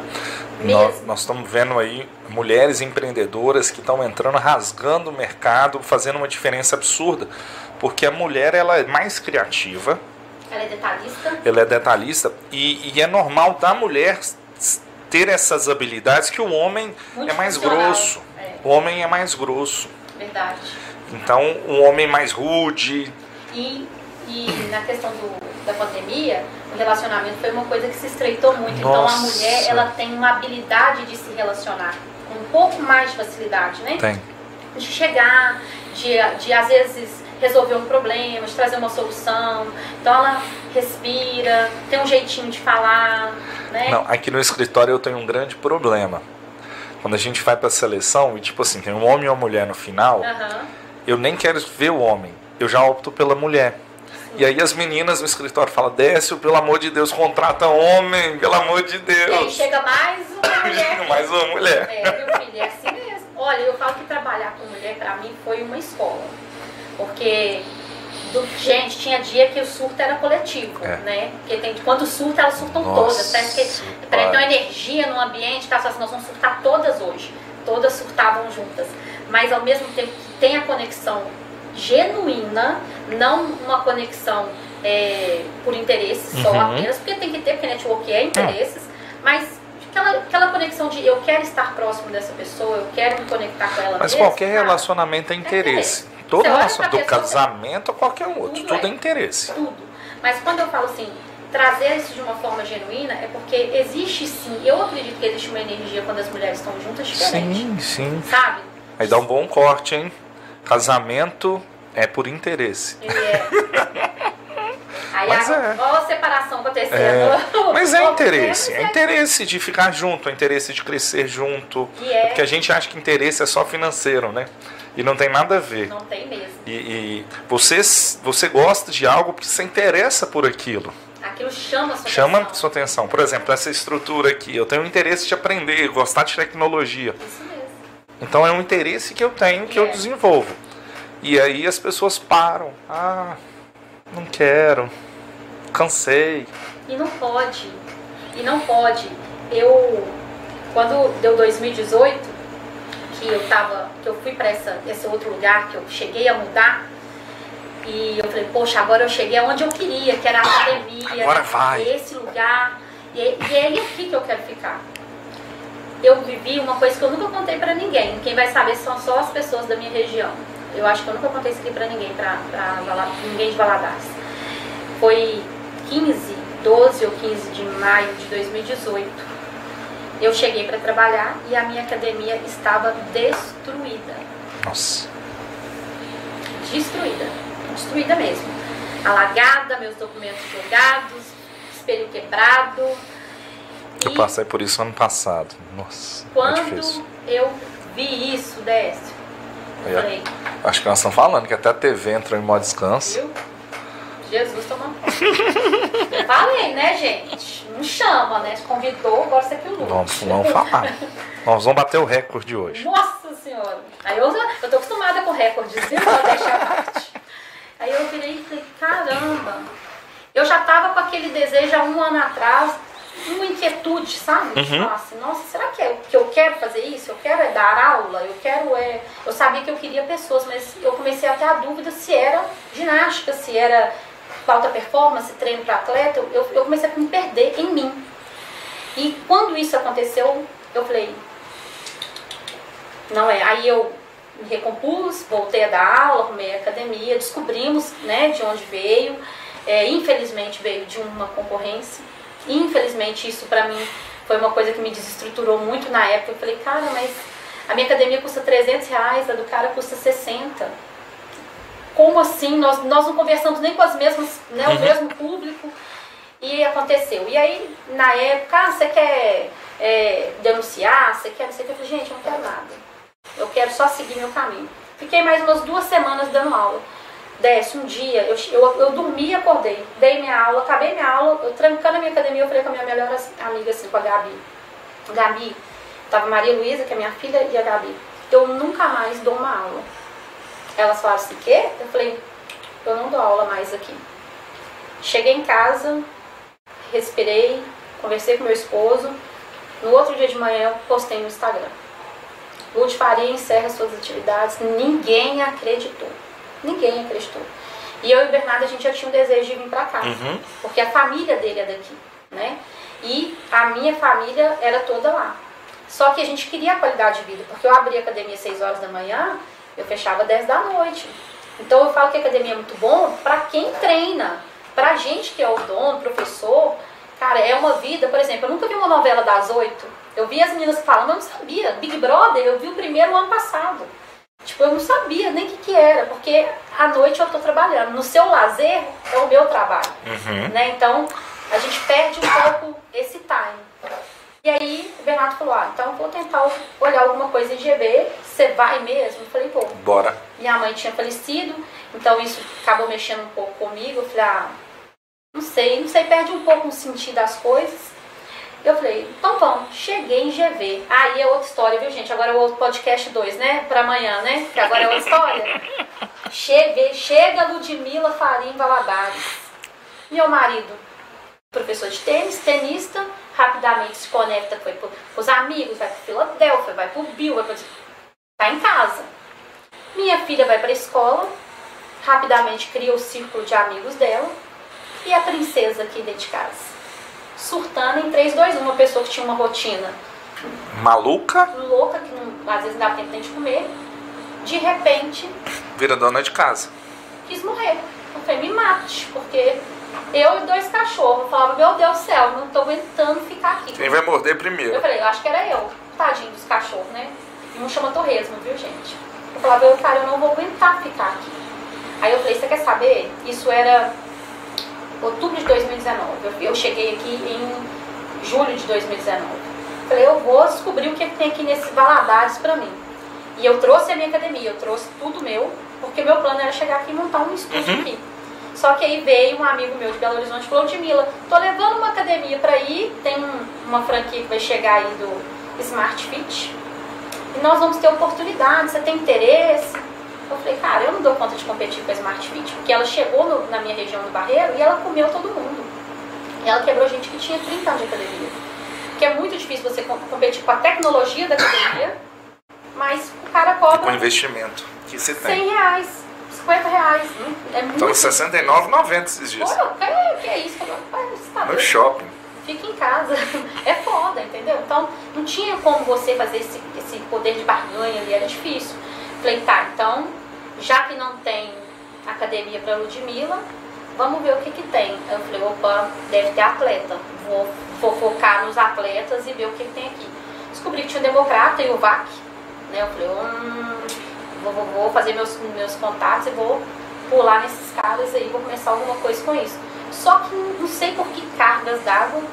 Eu falei, deixa eu dar uma olhada na cidade. Comecei a estudar Valadares. Cada vez que eu estudava Valadares, mais coisas eu descobria. Uhum. Falei, gente, mas essa cidade tem muito empreendedor. E tem empreendedor disso, tem daquilo. Aí eu comecei, aí eu fui, aí eu fui na associação comercial, fui recebida pelo é Jackson. Pelo Jackson. E me recebeu super bem, me contou um pouco. Falei, que massa. Fui na Secretaria de Desenvolvimento. Falei, gente, a Roberta me entendeu. Falei, Gema, que massa. E aí eu fui fazendo um estudo da cidade mais ou menos quatro meses, por aí, até março de 2019. Quando foi 25 de abril de 2019, eu falei, eu vou fazer uma doideira aqui nesse lugar, porque eu vi que tem empreendedor, então eu preciso trabalhar com esses empreendedores. A primeiro momento, eu queria oferecer um processo de coaching para empreendedores. Uhum. Era só isso que eu queria fazer, porque eu não tinha atleta. Então eu falei, não tem atleta, mas tem empreendedor, vou trabalhar com empreendedor. Quando eu comecei a trabalhar com um empreendedor, com, com, com, quando eu comecei, como que eu cheguei nesses empreendedores? Sheila Bicalho, tem um clube ali no Filadélfia, Filadélfia não, no Garf, ela é dona dos, dos clubes ali. Eu comecei a estudar pessoas influentes em GV. Fulano tem um salão de 40 anos, o outro é fotógrafo assim, o outro é famoso aqui, o outro não sei o quê. Eu cheguei na Sheila Bicardo. Falei, Sheila, é, meu nome é Ludmilla, não sou daqui, sou de Belo Horizonte e quero fazer um evento para mulheres aqui em GV. Porque eu já tinha em Belo Horizonte um grupo, só que muito informal, de mulheres, só que era uma coisa bem informal, não tinha nome, não tinha nada.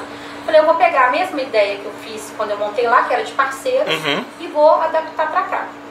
Quando eu cheguei, que eu fiz um evento para 75 mulheres escolhidas a dedo, e de forma muito estratégica, fulana, ciclana, e eu chegava nelas, a gente estava, outro dia eu e Flávia da sobrancelha a gente estava rindo, falou de mim, você é muito doida, né? Do nada, desce, eu chegava e falava assim, oi, tudo bem? Meu nome é Ludmilla, vim de Belo Horizonte, vou fazer um evento, queria que você fosse. Do nada. Pronto. Cara, era o suficiente. Ou não, você já tinha. Era o suficiente. Eu fiz um evento para 75 mulheres. Eu tive no meu evento 75 mulheres. E aí quando eu cheguei, pronto, eu tinha um evento. Mas o que, que eu ia fazer no evento, Dez? Eu ia falar o quê? Que essas mulheres no evento? Falei, ferrou. Aí eu falei, não, eu vou me apresentar para elas uhum. e vou apresentar a primeira rede de network de Valadares, porque eu vi que Valadares não tinha network. Embora as pessoas elas sejam próximas, que tem essa questão cultural do interior, elas competem entre si. Como? Décio tem uma loja de roupa, Ludmilla tem uma loja de roupa. Nós não podemos nos unir, nós somos inimigos mortais. E aí eu comecei a fazer algumas visitas em lojas, no comércio de uma forma geral, e eu comecei a perceber que era uma cidade extremamente emocional. Em que sentido? Uhum. Ludmilla, como é que é o nome dele? João. João foi na loja do Décio. Aí João chegou na loja do Décio e falou: Oi, tudo bem, Décio? Eu vim comprar uma camisa aqui. Ah, você veio comprar aqui? Você já foi na Ludmilla? Ó, Ludmilla não presta não, tá? Aquilo ali, minha filha, nossa, se ligar, traiu o marido, devendo os outros, roubou, com conta de, é, quebrou o banco. Tipo assim, então eu via que não era uma questão profissional, era uma questão pessoal. As pessoas tinham rixinhas e elas internalizavam isso, deixavam dentro do negócio delas. Ao invés de elas começarem a pensar, cara, mas é muito mais fácil elas vendem a mesma roupa, elas se juntarem e comprar do cara lá em São Paulo para ganhar no preço. Por que, que elas estão competindo? Né? Eu falava, o que está rolando entre essas, essas, essa mulherada? É, a início, foi, nisso tudo foi, foram em mulheres, o foco foi nas mulheres mesmo, e comecei com um potencial extraordinário. O primeiro encontro a gente tinha 200, ó, é, 75 mulheres, no segundo encontro a gente já tinha mais ou menos 200 mulheres, 180 mulheres. Aí depois veio a pandemia, aí eu tive que parar o potencial, né? Parar assim, é, os encontros. O pause presencial presencial. Só que o mais legal de tudo é que o Potencial é um grupo que é para todo empreendedor. E a grande sacada que hoje eu tenho consciência, porque na época eu não tinha, eu apenas escolhia as pessoas, que hoje eu sei, a grande sacada foi colocar pessoas de níveis sociais diferentes no mesmo se comunicando. Porque eu percebi que em Valadares existem grupos, uhum. né? Você, é, eu, eu começava a perceber, por exemplo, você é Ludmilla de onde? Você é filha de quem? Eu ia comentar isso agora.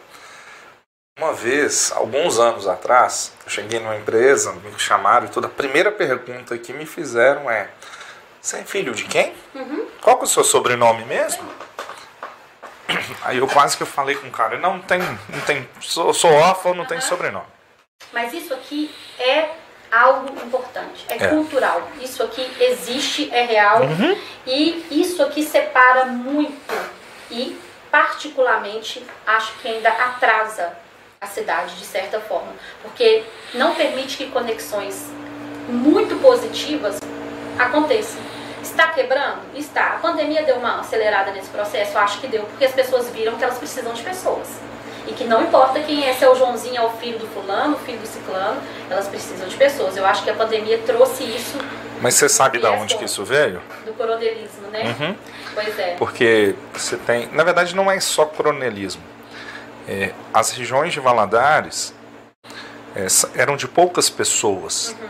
Porque era uma cidade muito pequena, muito familiar mesmo. Sim. Então, em Valadares, por exemplo, você vai na Minas Gerais, um lado da Minas Gerais é de uma família, o quarteirão Exatamente. inteiro, o outro é de outro, o quarteirão inteiro. Exatamente. Então são poucas isso, as famílias. Eu estou descobrindo isso, assim, quando os, né, as empresas que eu estou têm um negócio lá e a gente quer negociar com o cara uma reforma. É. O cara não está nem aí pra tá gente. Ele fala assim.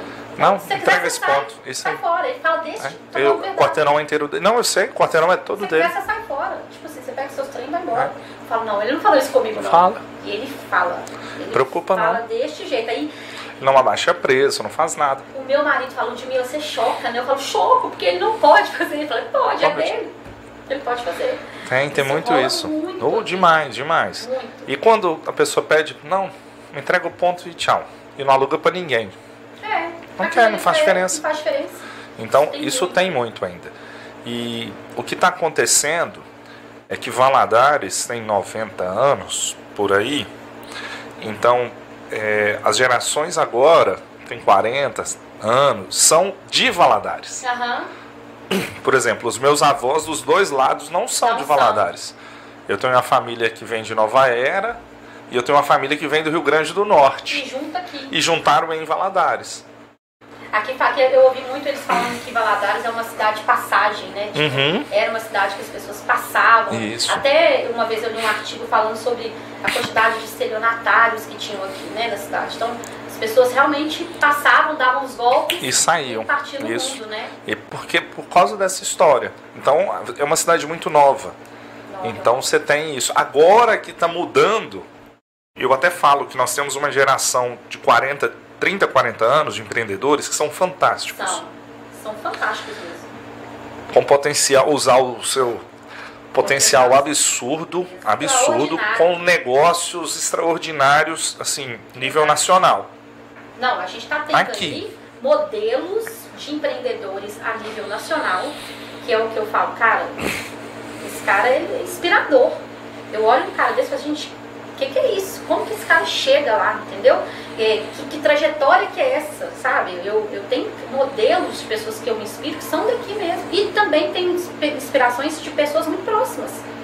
Muito perto, porque a gente às vezes acha que inspiração é só o Steve Jobs. Não, Não, não é, cara. Inspire-se nas pessoas próximas que você E não precisa vê. ser famoso, não. Não, você precisa nem saber quem que é. Só falar assim, nossa, aquele cara ali, ele começou assim, e eu já vejo essa evolução nele. É. Valadares, você que está chegando agora, tem quarteirões no centro que não são comerciais. Uhum. E aí você passa um quarteirão inteiro. Nossa, não tem nada aqui, nada funciona aqui. Só que todas as- aquelas casas ou pontos têm uma empresa dentro que não Uhum. precisam aparecer, Verdade. porque elas atendem fora, elas não atendem local. Então você tem muita gente aqui que mexe com exportação de, de, de De pedras, pedras. ainda. Gente, E eu não são muitas. disso, Não, mas, é, muita, muita. Muita, é muita. É de milhões e milhões. Eu fiquei de cara. Isso eu aprendi, isso eu aprendi, eu vou falar agora que é recente, tipo assim, desse ano. É. Que eu comecei a ter um cliente de pedra. Eu Uhum. falei, pedra? Ele é Ludmilla. E eu falei, da onde você uma pedra, meu filho? E quando eu fui Muito ver, é forte tipo uma coisa muito milionária. É. um trem top. Pedra é um negócio É absurdo. absurdo aqui. Absurdo. E, e você tem outros negócios que são assim. Então você, você Valadares está descentralizando, aprendeu isso agora, até Uhum. que enfim. Sim. E, e você tem esses negócios bem diferentes. E tem uma promessa também, assim, eu acho, de, de, por exemplo, né, de grandes players vir pra cá também. Sim, Tem- ainda mais com a área da Sudene agora É. que foi liberada. A Sudene eu acho que vai dar uma. É, a gente fez até um podcast na terça. Foi terça? Ou quarta? A gente fez um podcast na quarta com um especialista da área da Sudene em Banco do Nordeste. E aí ele foi rapidinho, 30, 40 minutos. E aí ele comenta sobre os benefícios que se tem e, e financeiro. Por exemplo, Banco do Nordeste. Uhum. Energia fotovoltaica, 12 anos para pagar, Nossa. com dois anos de carência. Ó, eu vou falar um negócio do acidente. Não se tem, não se tem essa Não possibilidade. se tem. Então vai abrir um leque absurdo. Já abriu, né? Porque já está é, funcionando. já eu também já tô sentindo uma movimentação. Já, já. Então, por exemplo, eu estava olhando com meu irmão para trazer uma franquia para Valadares de café. Uhum. E aí, o empresário do Tiaguinho Cantor Aham. é valadarense e comprou a franquia. Até não te conheço não, mas me- eu quero essa franquia também. Me, me fala, é. é, né? Inclusive estamos aqui. Estamos aqui, né? Estamos aqui que para investir. Então tem muita gente voltando a investir aqui. Tem muita, muita, muita. Muita gente. Nós somos uma. Valadares tem 300 mil habitantes, mas a região, nós estamos falando de um milhão e meio, dois milhões de pessoas. É, mas é aí que tá, as pessoas acham que Valadares é É uma roça. É.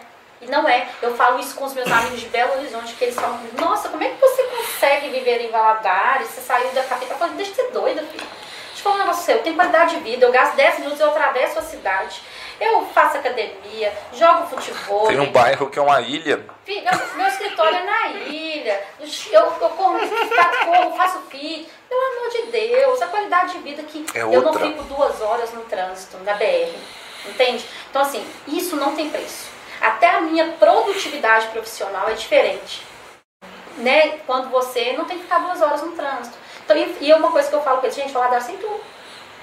Lógico, a proporção é diferente. Belo Horizonte tem 2 milhões de pessoas, ok, então tem proporcional a 2 milhões Não, de pessoas. claro.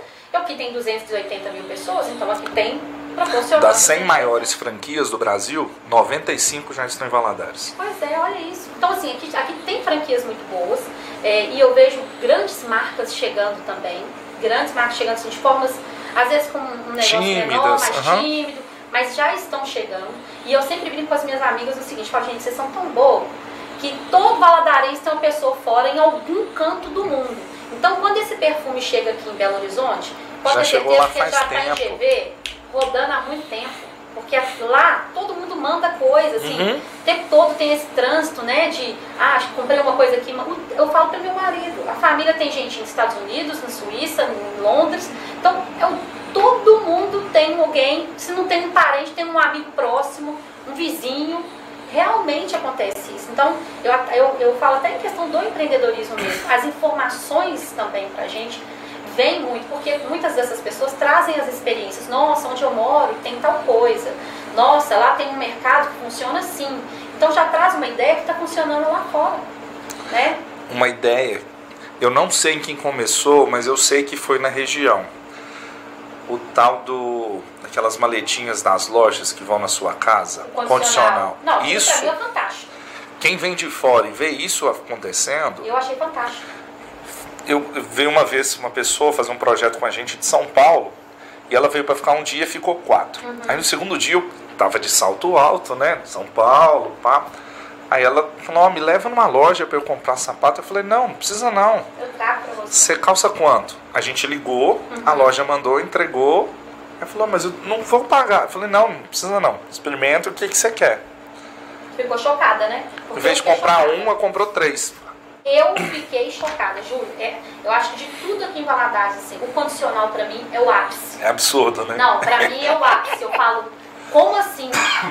É. Eu pego o meu telefone e falo pra menina assim, olha, eu tenho uma festa 6 horas da tarde. Uhum. Me manda, ela me manda Opções. 30 vestidos. Eu falo, gente, vocês não têm noção que isso acontece, que eu não tenho que sair da minha casa. Então, eu acho isso. Você vê que hoje isso acontece na internet, né? Só que a Amaz- a Amazon tá atrasada, porque isso já acontecia aqui em GV, entendeu? Tipo assim, É uma compra-. O pessoal me chama para entrevista, desce, o mercado online em Valadares cresceu. Eu falo, falo, olha, no comércio de roupa não, porque já era forte há muito Uhum. Já. tempo.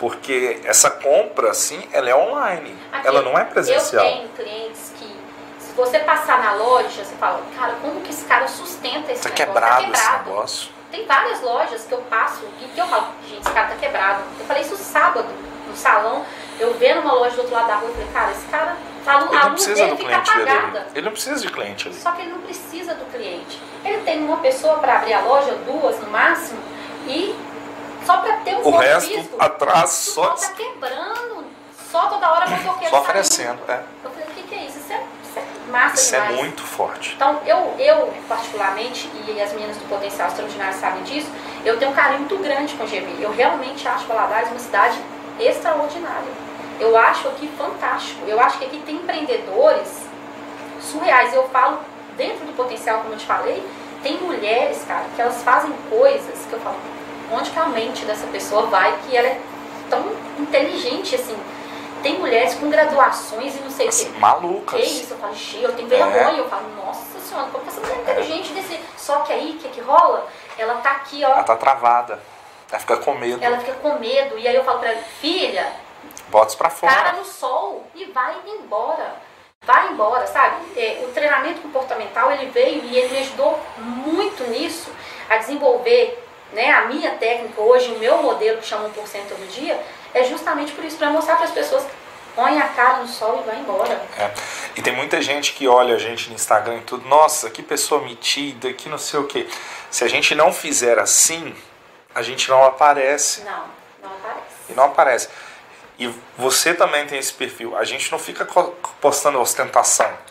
Zero. Eu não posto carro, não, po não Posso nada. casa, Nada. nada. Eu vou te falar. Minha não vida particular é nada. minha vida particular. Não é rede social, é outra coisa. Olha, deixa eu contar pra você. Na pandemia, eu comecei a acordar e de roupão, sentava e começava a falar. Só que, tipo, eu queria falar várias coisas. E aí um dia uma pessoa falou assim comigo, você acha que é coerente você falar de empreendedorismo? Você dá uma dica pro empreendedor de roupão? Eu falei, ô gente, isso dá um, um quadro.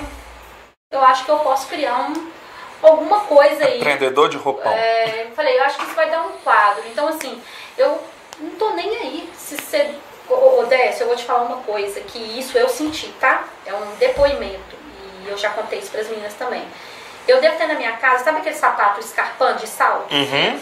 Quando eu cheguei aqui, Bonitão. maravilhoso, rico do Deve todo. doer o pé Filho, desgramado. regaça, regaça, tá? Você tem que pôr 300 band-aids no pé.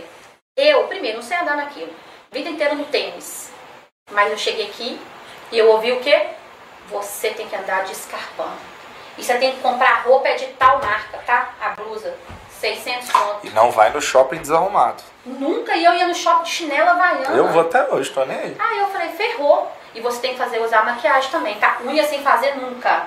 Eu falei, tô ferrada, meu Deus do céu, deu ruim pra mim. Eu pensava, meu Deus, comprei um tanto de sapato, nunca usei. Comprei um tanto de roupa que eu nunca usei. Então, é, eu sofri esse preconceito logo de cara.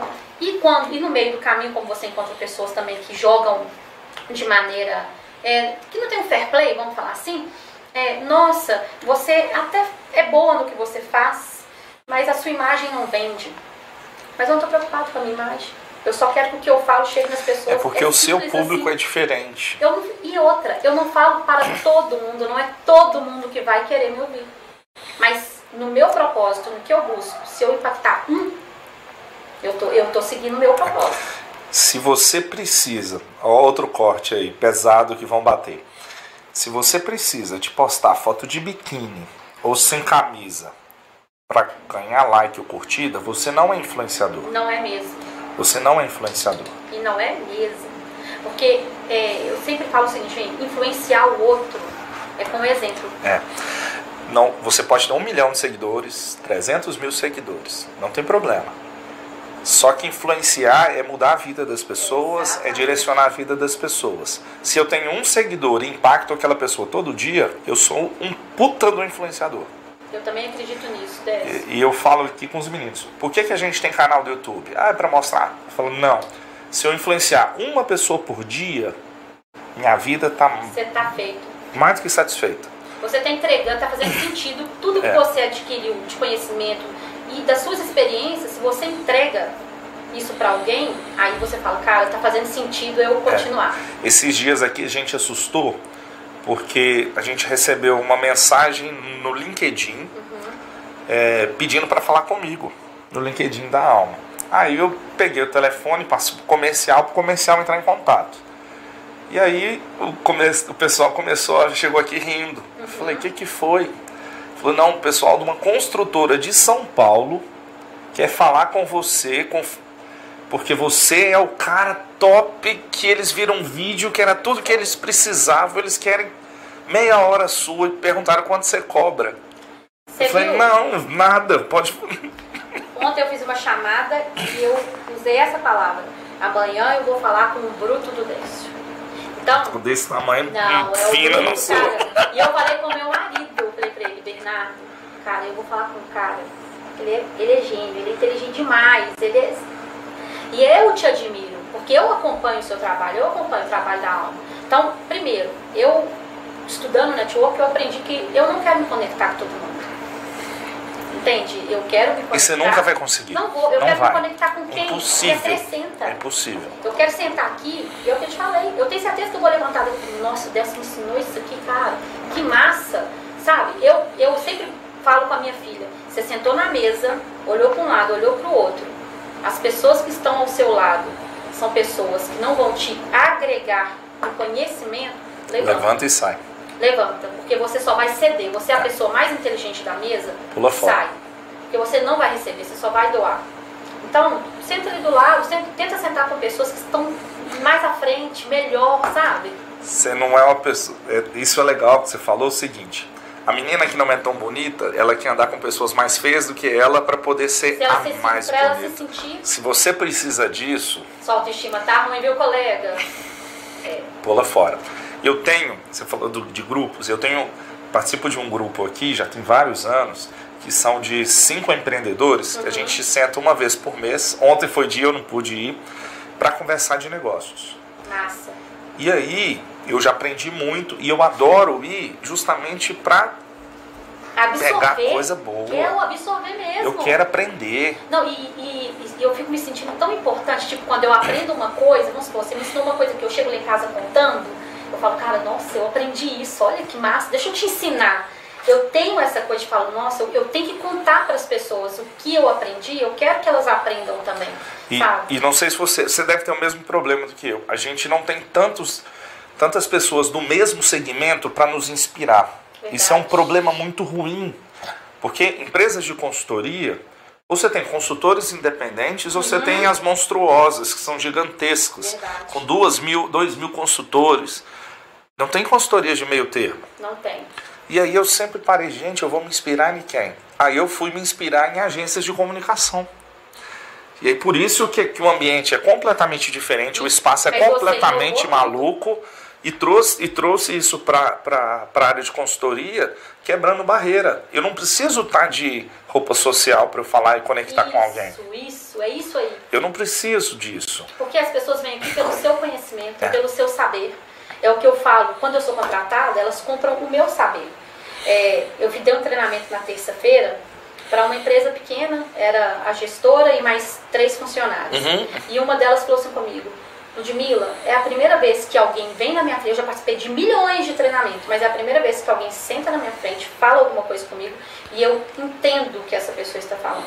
Eu falei com ela, sabe por quê? Primeiro, até a minha forma de me vestir, eu comunico alguma É. coisa para você. Você consegue conectar. Então, é, se eu chego lá num tênis, uma, uma, uma calça de malha, às vezes ao olhar de um é um desleixo, mas ao, a- aos meus olhos é uma estratégia. Porque eu quero ser apenas a Ludmilla e o que eu mais preciso é que ela preste atenção no que eu estou dizendo e não no que eu estou vestindo. Ela não precisa me julgar se eu estou com sapato, com ouro, com bolsa. Eu quero apenas que ela me olhe e me escute. É só isso. Que eu tenho que entregar para ela, eu tenho que falar, eu tenho que olhar para ela, eu tenho que chegar naquela pessoa. Eu não acredito em formatos de treinamento que você fica horas e horas e horas e horas e horas falando, ou o portador do saber, Não ou tem jeito. não É troca. tem, cara, a pessoa vai te, vai te contar uma coisa e aquilo você já tem que ter um insight muito grande, já põe outra coisa. Palestra é uma coisa que você tem pronta. Treinamento, você tem o esqueleto e Você muda tudo. Você, você muda tudo no decorrer do treinamento. Exatamente. Você muda tudo. exatamente. E, e prestação de serviço, ele tem uma coisa muito particular. Uhum. Eu posso fazer um trabalho com você fantástico. Sim, Eu posso ter, replicar ele com o João e não dá certo. exatamente, exatamente. Porque não deu conexão, não teve dedicação E a confiança. e a confiança. Sabe, é a base da minha mentoria é a confiança. Eu até citei para você. Eu demitir clientes, né? Isso é uma, uma, uma frase que a gente tem falado muito. Porque tem clientes que às vezes o seu trabalho não conecta com aquela essência, com aquela, com aquela pessoa. Não é, não é pra ir. E a gente às vezes insiste. Né? Eu não sei se isso já aconteceu, mas eu já queimei cartucho demais. Não, eu vou insistir, eu vou insistir. Hum. Não, vou conseguir virar Não, eu aquela vou empresa. Aquilo ali. Cara, você não muda. A gente não tem esse poder. né?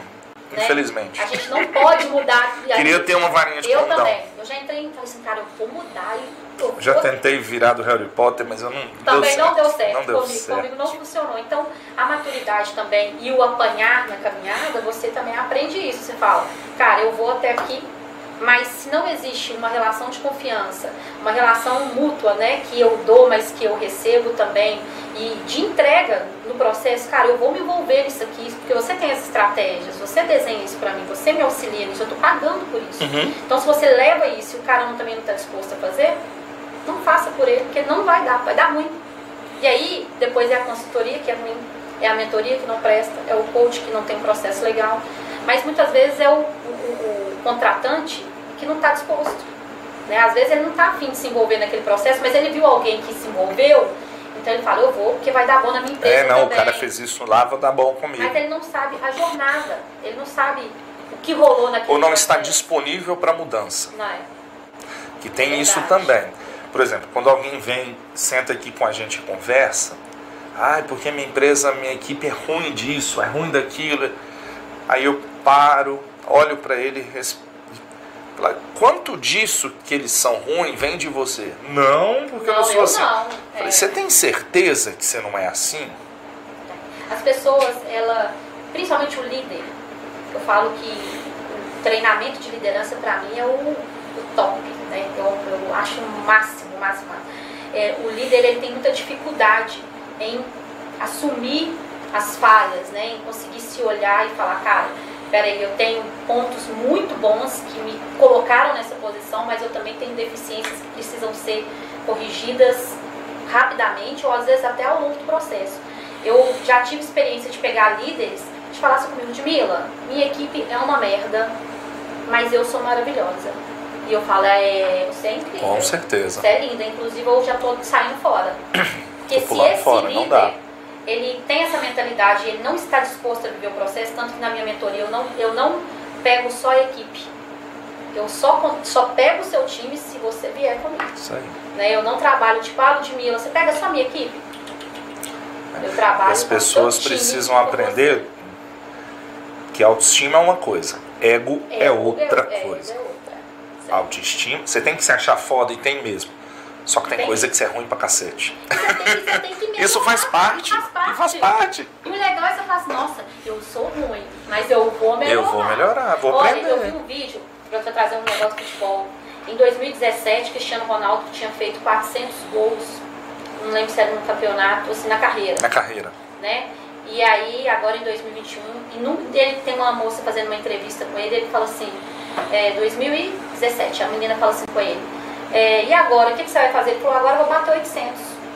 2021 ele bateu, bateu 800. Porque ele, pra mim, dentro do esporte, é uma referência Absurdo. extraordinária. Ele é absurdo. A disciplina Absurdo. dele, o foco dele é uma coisa acima da média. Então eu uso muito dele, assim, eu pego muita experiência dele até pra mim, pra minha vida pessoal e pra replicar E dentro ele mesmo fala que ele não tem o talento que outros têm. Mas dedicação que ele tem, ninguém tem. É o esforço supera o talento, né? Aquela famosa frase, porque eu conheci muita gente talentosa Nossa, que que ficou no meio do caminho. Eu conheci pessoas que pra mim eram gênios e se perderam. Eu também conheci muitas pessoas. Muita gente inteligente que eu achei essa pessoa vai longe. Ela se perde no caminho. E se perde. Se perde, isso é natural.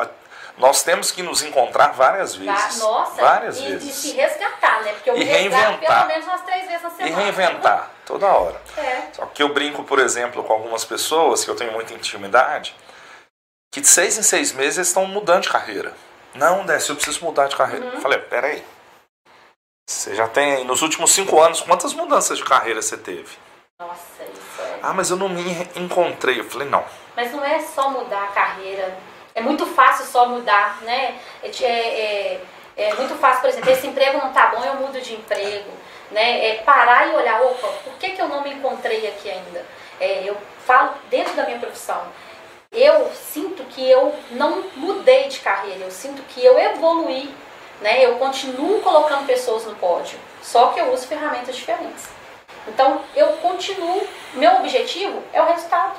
Meu objetivo é chegar e falar: eu sou competitiva. É uma das frases que os meus mentorados sabem. Eu sou competitiva, eu estou no jogo. E eu não jogo dos dois lados. Isso são valores que eu aprendi no esporte. Ser atlético, ser cruzeiro. Né? O jogo só acaba quando o juiz apita. Então, eu também não, não fico me desesperando. Ah, aconteceu isso. Não, cara. Vamos para estratégia focar. diferente. Sabe? É, eu, eu, eu acredito que muitas dessas estratégias que eu desenvolvi dentro do esporte está muito conectado com o que a gente vive no empreendedorismo. Muito. Tem dia que você surta, tem dia que você fala, cara, minha empresa quebrou. Não vou dar O conta que, que vai acontecer? E agora? Agora você Faz senta parte.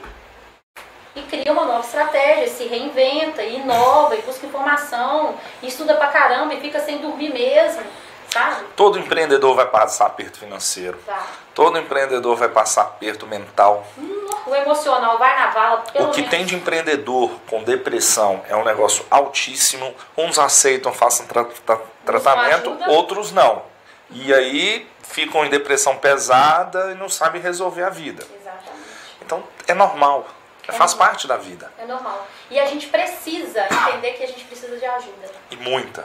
E muita. Todos nós, todos nós. Às vezes a gente tem uma habilidade melhor em uma determinada área, mas a gente tem uma deficiência em outra. A gente é sistêmico e o nosso negócio é tentar equilibrar, né? Buscar o equilíbrio. Poxa, se eu, se eu tô com o meu físico top, nossa, então eu vou tentar melhorar o meu, meu, meu mental para isso andar certinho, girar bonitinho. Vai ficar 100%? Não E vai. tem pessoas especialistas para poder me ajudar nisso. Tem pessoas que estudam, passam a vida fazendo isso. Você não vai ser bom em tudo na vida, mas de jeito nenhum, porque é um conhecimento infinito. Infinito. É não, infinito. É infinito. É impossível ser bom em tudo. E quanto mais eu estudo, mais eu vejo que não sei nada. É. E eu falo, cara, eu não sei nada. Eu realmente sou muito ruim. Porque cada coisa que eu estudo, eu falo, existe isso? Que doido que existe isso? Eu, quando eu fiz mestrado, eu comecei a olhar o professor dando aula do negócio. Eu falei, gente, eu estudei administração, A fiz pós-graduação a toda. vida toda, que desgrama é Onde que tava? essa? Que livro que isso tava? Quando eu tive aula no mestrado de neuromarketing, Nossa. e aí eu estudei os artigos novos que estavam saindo, um estudo que foi feito em Belo Horizonte de das mulheres, olha que loucura, as mulheres de TPM que trocavam o dinheiro da passagem de ônibus para ir a pé em casa andando duas, três horas por chocolate. Eu provavelmente estou nessa pesquisa. E aí a gente ria e tudo. Na hora que você batia e olhava, você assustava. Eu tenho certeza. Se assustava. Por exemplo, quando eu dou palestra, treinamento e falo o seguinte, eu falei, gente, quando você está de carro, dirigindo, você olha mais para direita ou para esquerda? Todo mundo para direita, porque até para esquerda tem um ferro do lado aqui. Fala, então por que, que você pega uma avenida igual a Israel Pinheiro, que ela é uma única, e mete uma loja na esquerda da rua? Não. Mas desce o... Aí a pessoa fala, faz sentido. É lógico que Mas faz. nós, não, nós, Décio, se você parar para pensar, é, nós não nos fazemos perguntas. Né? A gente é só condicionado, a gente por muito tempo foi só, só aceitou as informações, né? ou só seguiu os exemplos que a gente tinha desde a infância. Então, o- é, quando eu trago o coaching, que é uma ferramenta que eu uso muito, é, é eu fazer a pergunta. Quando você faz uma pergunta pro cara fala, oi? Tipo assim, eu nunca É. pensei nisso. É igual a criança, quando começa a perguntar por quê, aí você para pra pensar. Não, é um trem que incomoda a gente. Você fala, toda hora esse menino me pergunta por quê. É, ué. Mas tem que ter um Tem, porquê. tem um porquê. Né? Tem um comércio pelo porquê e a gente nem sabe, porque as, muitas vezes, ainda mais essa vida cotidiana, a gente tá só indo. Você nem sabe por que, que você tá indo. Então, a busca do propósito também ficou muito evidente ultimamente, porque as pessoas não querem mais só seguir. Elas não querem só continuar mais. né? Elas querem ter um porquê. Até porque, na hora que vier uma crise, na hora que vier um problema, ela respira, chora, surta, levanta e segue. Porque a gente surta mesmo, a gente chora mesmo. Faz parte. A gente chuta o pau da barraca, mas a gente levanta e segue. Eu acho que essa é a maior diferença entre o empreendedor e as pessoas normais. É seguir, E, e é não desistir. não desistir. É não desistir da o que vida, do negócio. É não desistir. Não desistir. É 1% todo dia. E todo dia é um novo começo. Todo dia o sol nasce de novo. Todo dia tem ar de novo. É tudo de novo. E o as problema é quando o sol não nascer mais para você. É a única, é a única coisa que, que eu acho que é a hora que assim, acabou, é o dia que o sol não nasce mais, né? E aí não adianta. Aí. E, e eu penso muito dessa, o poder de decisão que nós temos. Né? Todo dia quando a gente levanta, a gente tem um poder de decisão de falar, cara, eu vou ser um sacana que vou arrebentar todo mundo, vou fazer sacanagem com todo mundo, ou eu vou levantar e eu vou fazer o meu melhor hoje. Com o que eu tiver, onde eu estiver, com as pessoas que eu tiver, eu vou dar o meu melhor. Então, se você escolhe isso, independente do outro, de onde você está, você toma esse poder de decisão, acabou. Acabou. As coisas vêm chegando até você e vêm acontecendo, você não sabe nem como que está É. acontecendo. E esses dias eu estava parando para pensar, vou até fazer um vídeo sobre isso. Hoje, das cinco maiores empresas do mundo, quatro nasceram dentro de garagem. Verdade, verdade. Sem dinheiro, Só com uma só ideia. com ideia. Só com uma ideia. Das cinco maiores do mundo. Mas por trás dessa ideia tinha um cara que acreditava muito nessa E que não desistiu. Se reinventou, buscou, muitas vezes copiou, Copiou e não tem problema, e seguiu. e seguiu. E seguiu, ele não desistiu. Então, o que a gente faz com o tempo é responsabilidade nossa. 24 horas é para todo mundo, todo dia. Independente Todos do nós temos dinheiro, 24 independente. horas, né? É o que você faz. Você busca conhecimento, você faz alguma coisa. Eu também penso isso. Então a gente precisa focar nessas coisas. É, eu falo que se todos nós olhássemos um pouco mais para nós e menos para o externo, né, nós teríamos hoje um mundo totalmente diferente. É, e isso não é egoísmo, né? Não. É, é só você se olhar, se conhecer, conhecer seus limites, saber até onde você pode ir, saber que horas que você recua, que horas que você avança. Isso te torna até mais estratégico, né? Você desenvolve ali competências e habilidades que você achava que você nem tinha, e você fala, cara, eu tenho e eu sou muito bom nisso. E eu acho que a pandemia ela serviu para a gente poder parar para pensar como a gente vivia, os valores que a gente, viver, né? os valores que a gente dava, Total. não não focar na família. Por exemplo, É, algo que eu estou fazendo hoje, que muitos anos eu não fazia, era almoçar os domingos em família, dentro de casa, Isso todo é mundo na mesa. né? Eu tenho um hábito que eu sempre posto no Instagram, é o café da manhã pra mim. O café da manhã pra mim, não converse comigo antes, porque o café da manhã pra mim, ele é um hábito sagrado pra mim. É a hora É que eu falo, start. cara, acordei pra mais um dia incrível, e dia ruim pra quem não gosta de mim, porque hoje vai, eu vou tocar o terror aqui. Então hoje, o café da manhã, ele me traz essa motivação. Pra mim, mas pra você pode ser o jantar, pro outro pode ser o café da tarde. Quando você se conhece, você descobre os seus gatilhos, o que te impulsiona, né, o que te joga pra frente. Então, buscar em você mesmo essas respostas é importante É. demais. Eu vou depois comprar um livro, vou te dar, que foi o livro que eu mais gosto na minha vida. O título do livro é Adoro Segunda-feira. Ah, nunca li. Pra mim foi o livro. Eu tinha 18 anos quando eu li ele a primeira vez. Eu, eu prestei ele pra alguém, sumiu. Eu vou comprar um pra mim e vou comprar um pra você. É, a gente tem que gostar. Se a sexta-feira para você é o melhor dia porque você vai embora e no domingo você começou a arrepiar à noite porque no outro dia você tem que trabalhar, muda, Que vida ruim, né? muda, Muda. Eu, eu, eu acredito muito no poder do dia, assim.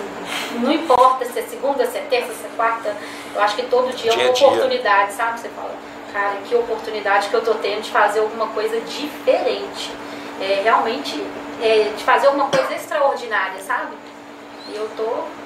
Meu, minha, minha meta de vida é fazer algum, alguma coisa extraordinária. Embora morrer, deixar meu legado extraordinário. Falar, cara, quando as pessoas pensarem em mim, elas sorriam.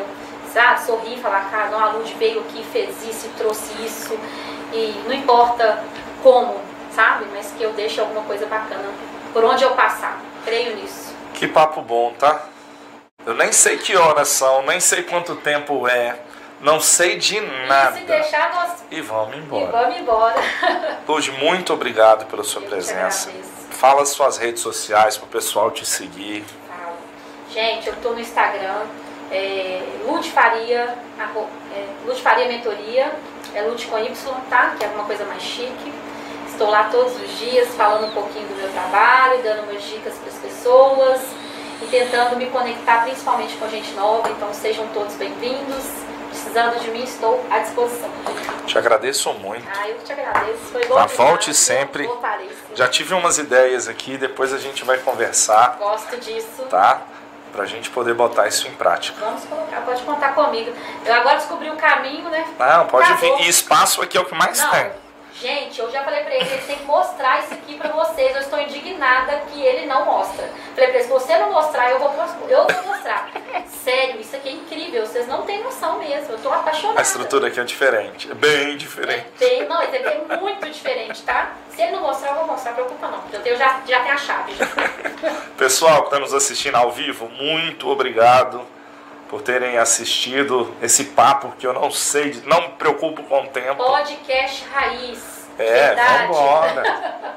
Como diz os meninos, só faltou a cerveja, né? Porque o pessoal A gente tá fazendo a a média aqui. é, né? tem que ser bonitinho. É, Se inscrevam no canal, sigam nossas redes sociais e muito obrigado. Até mais para vocês. beijo.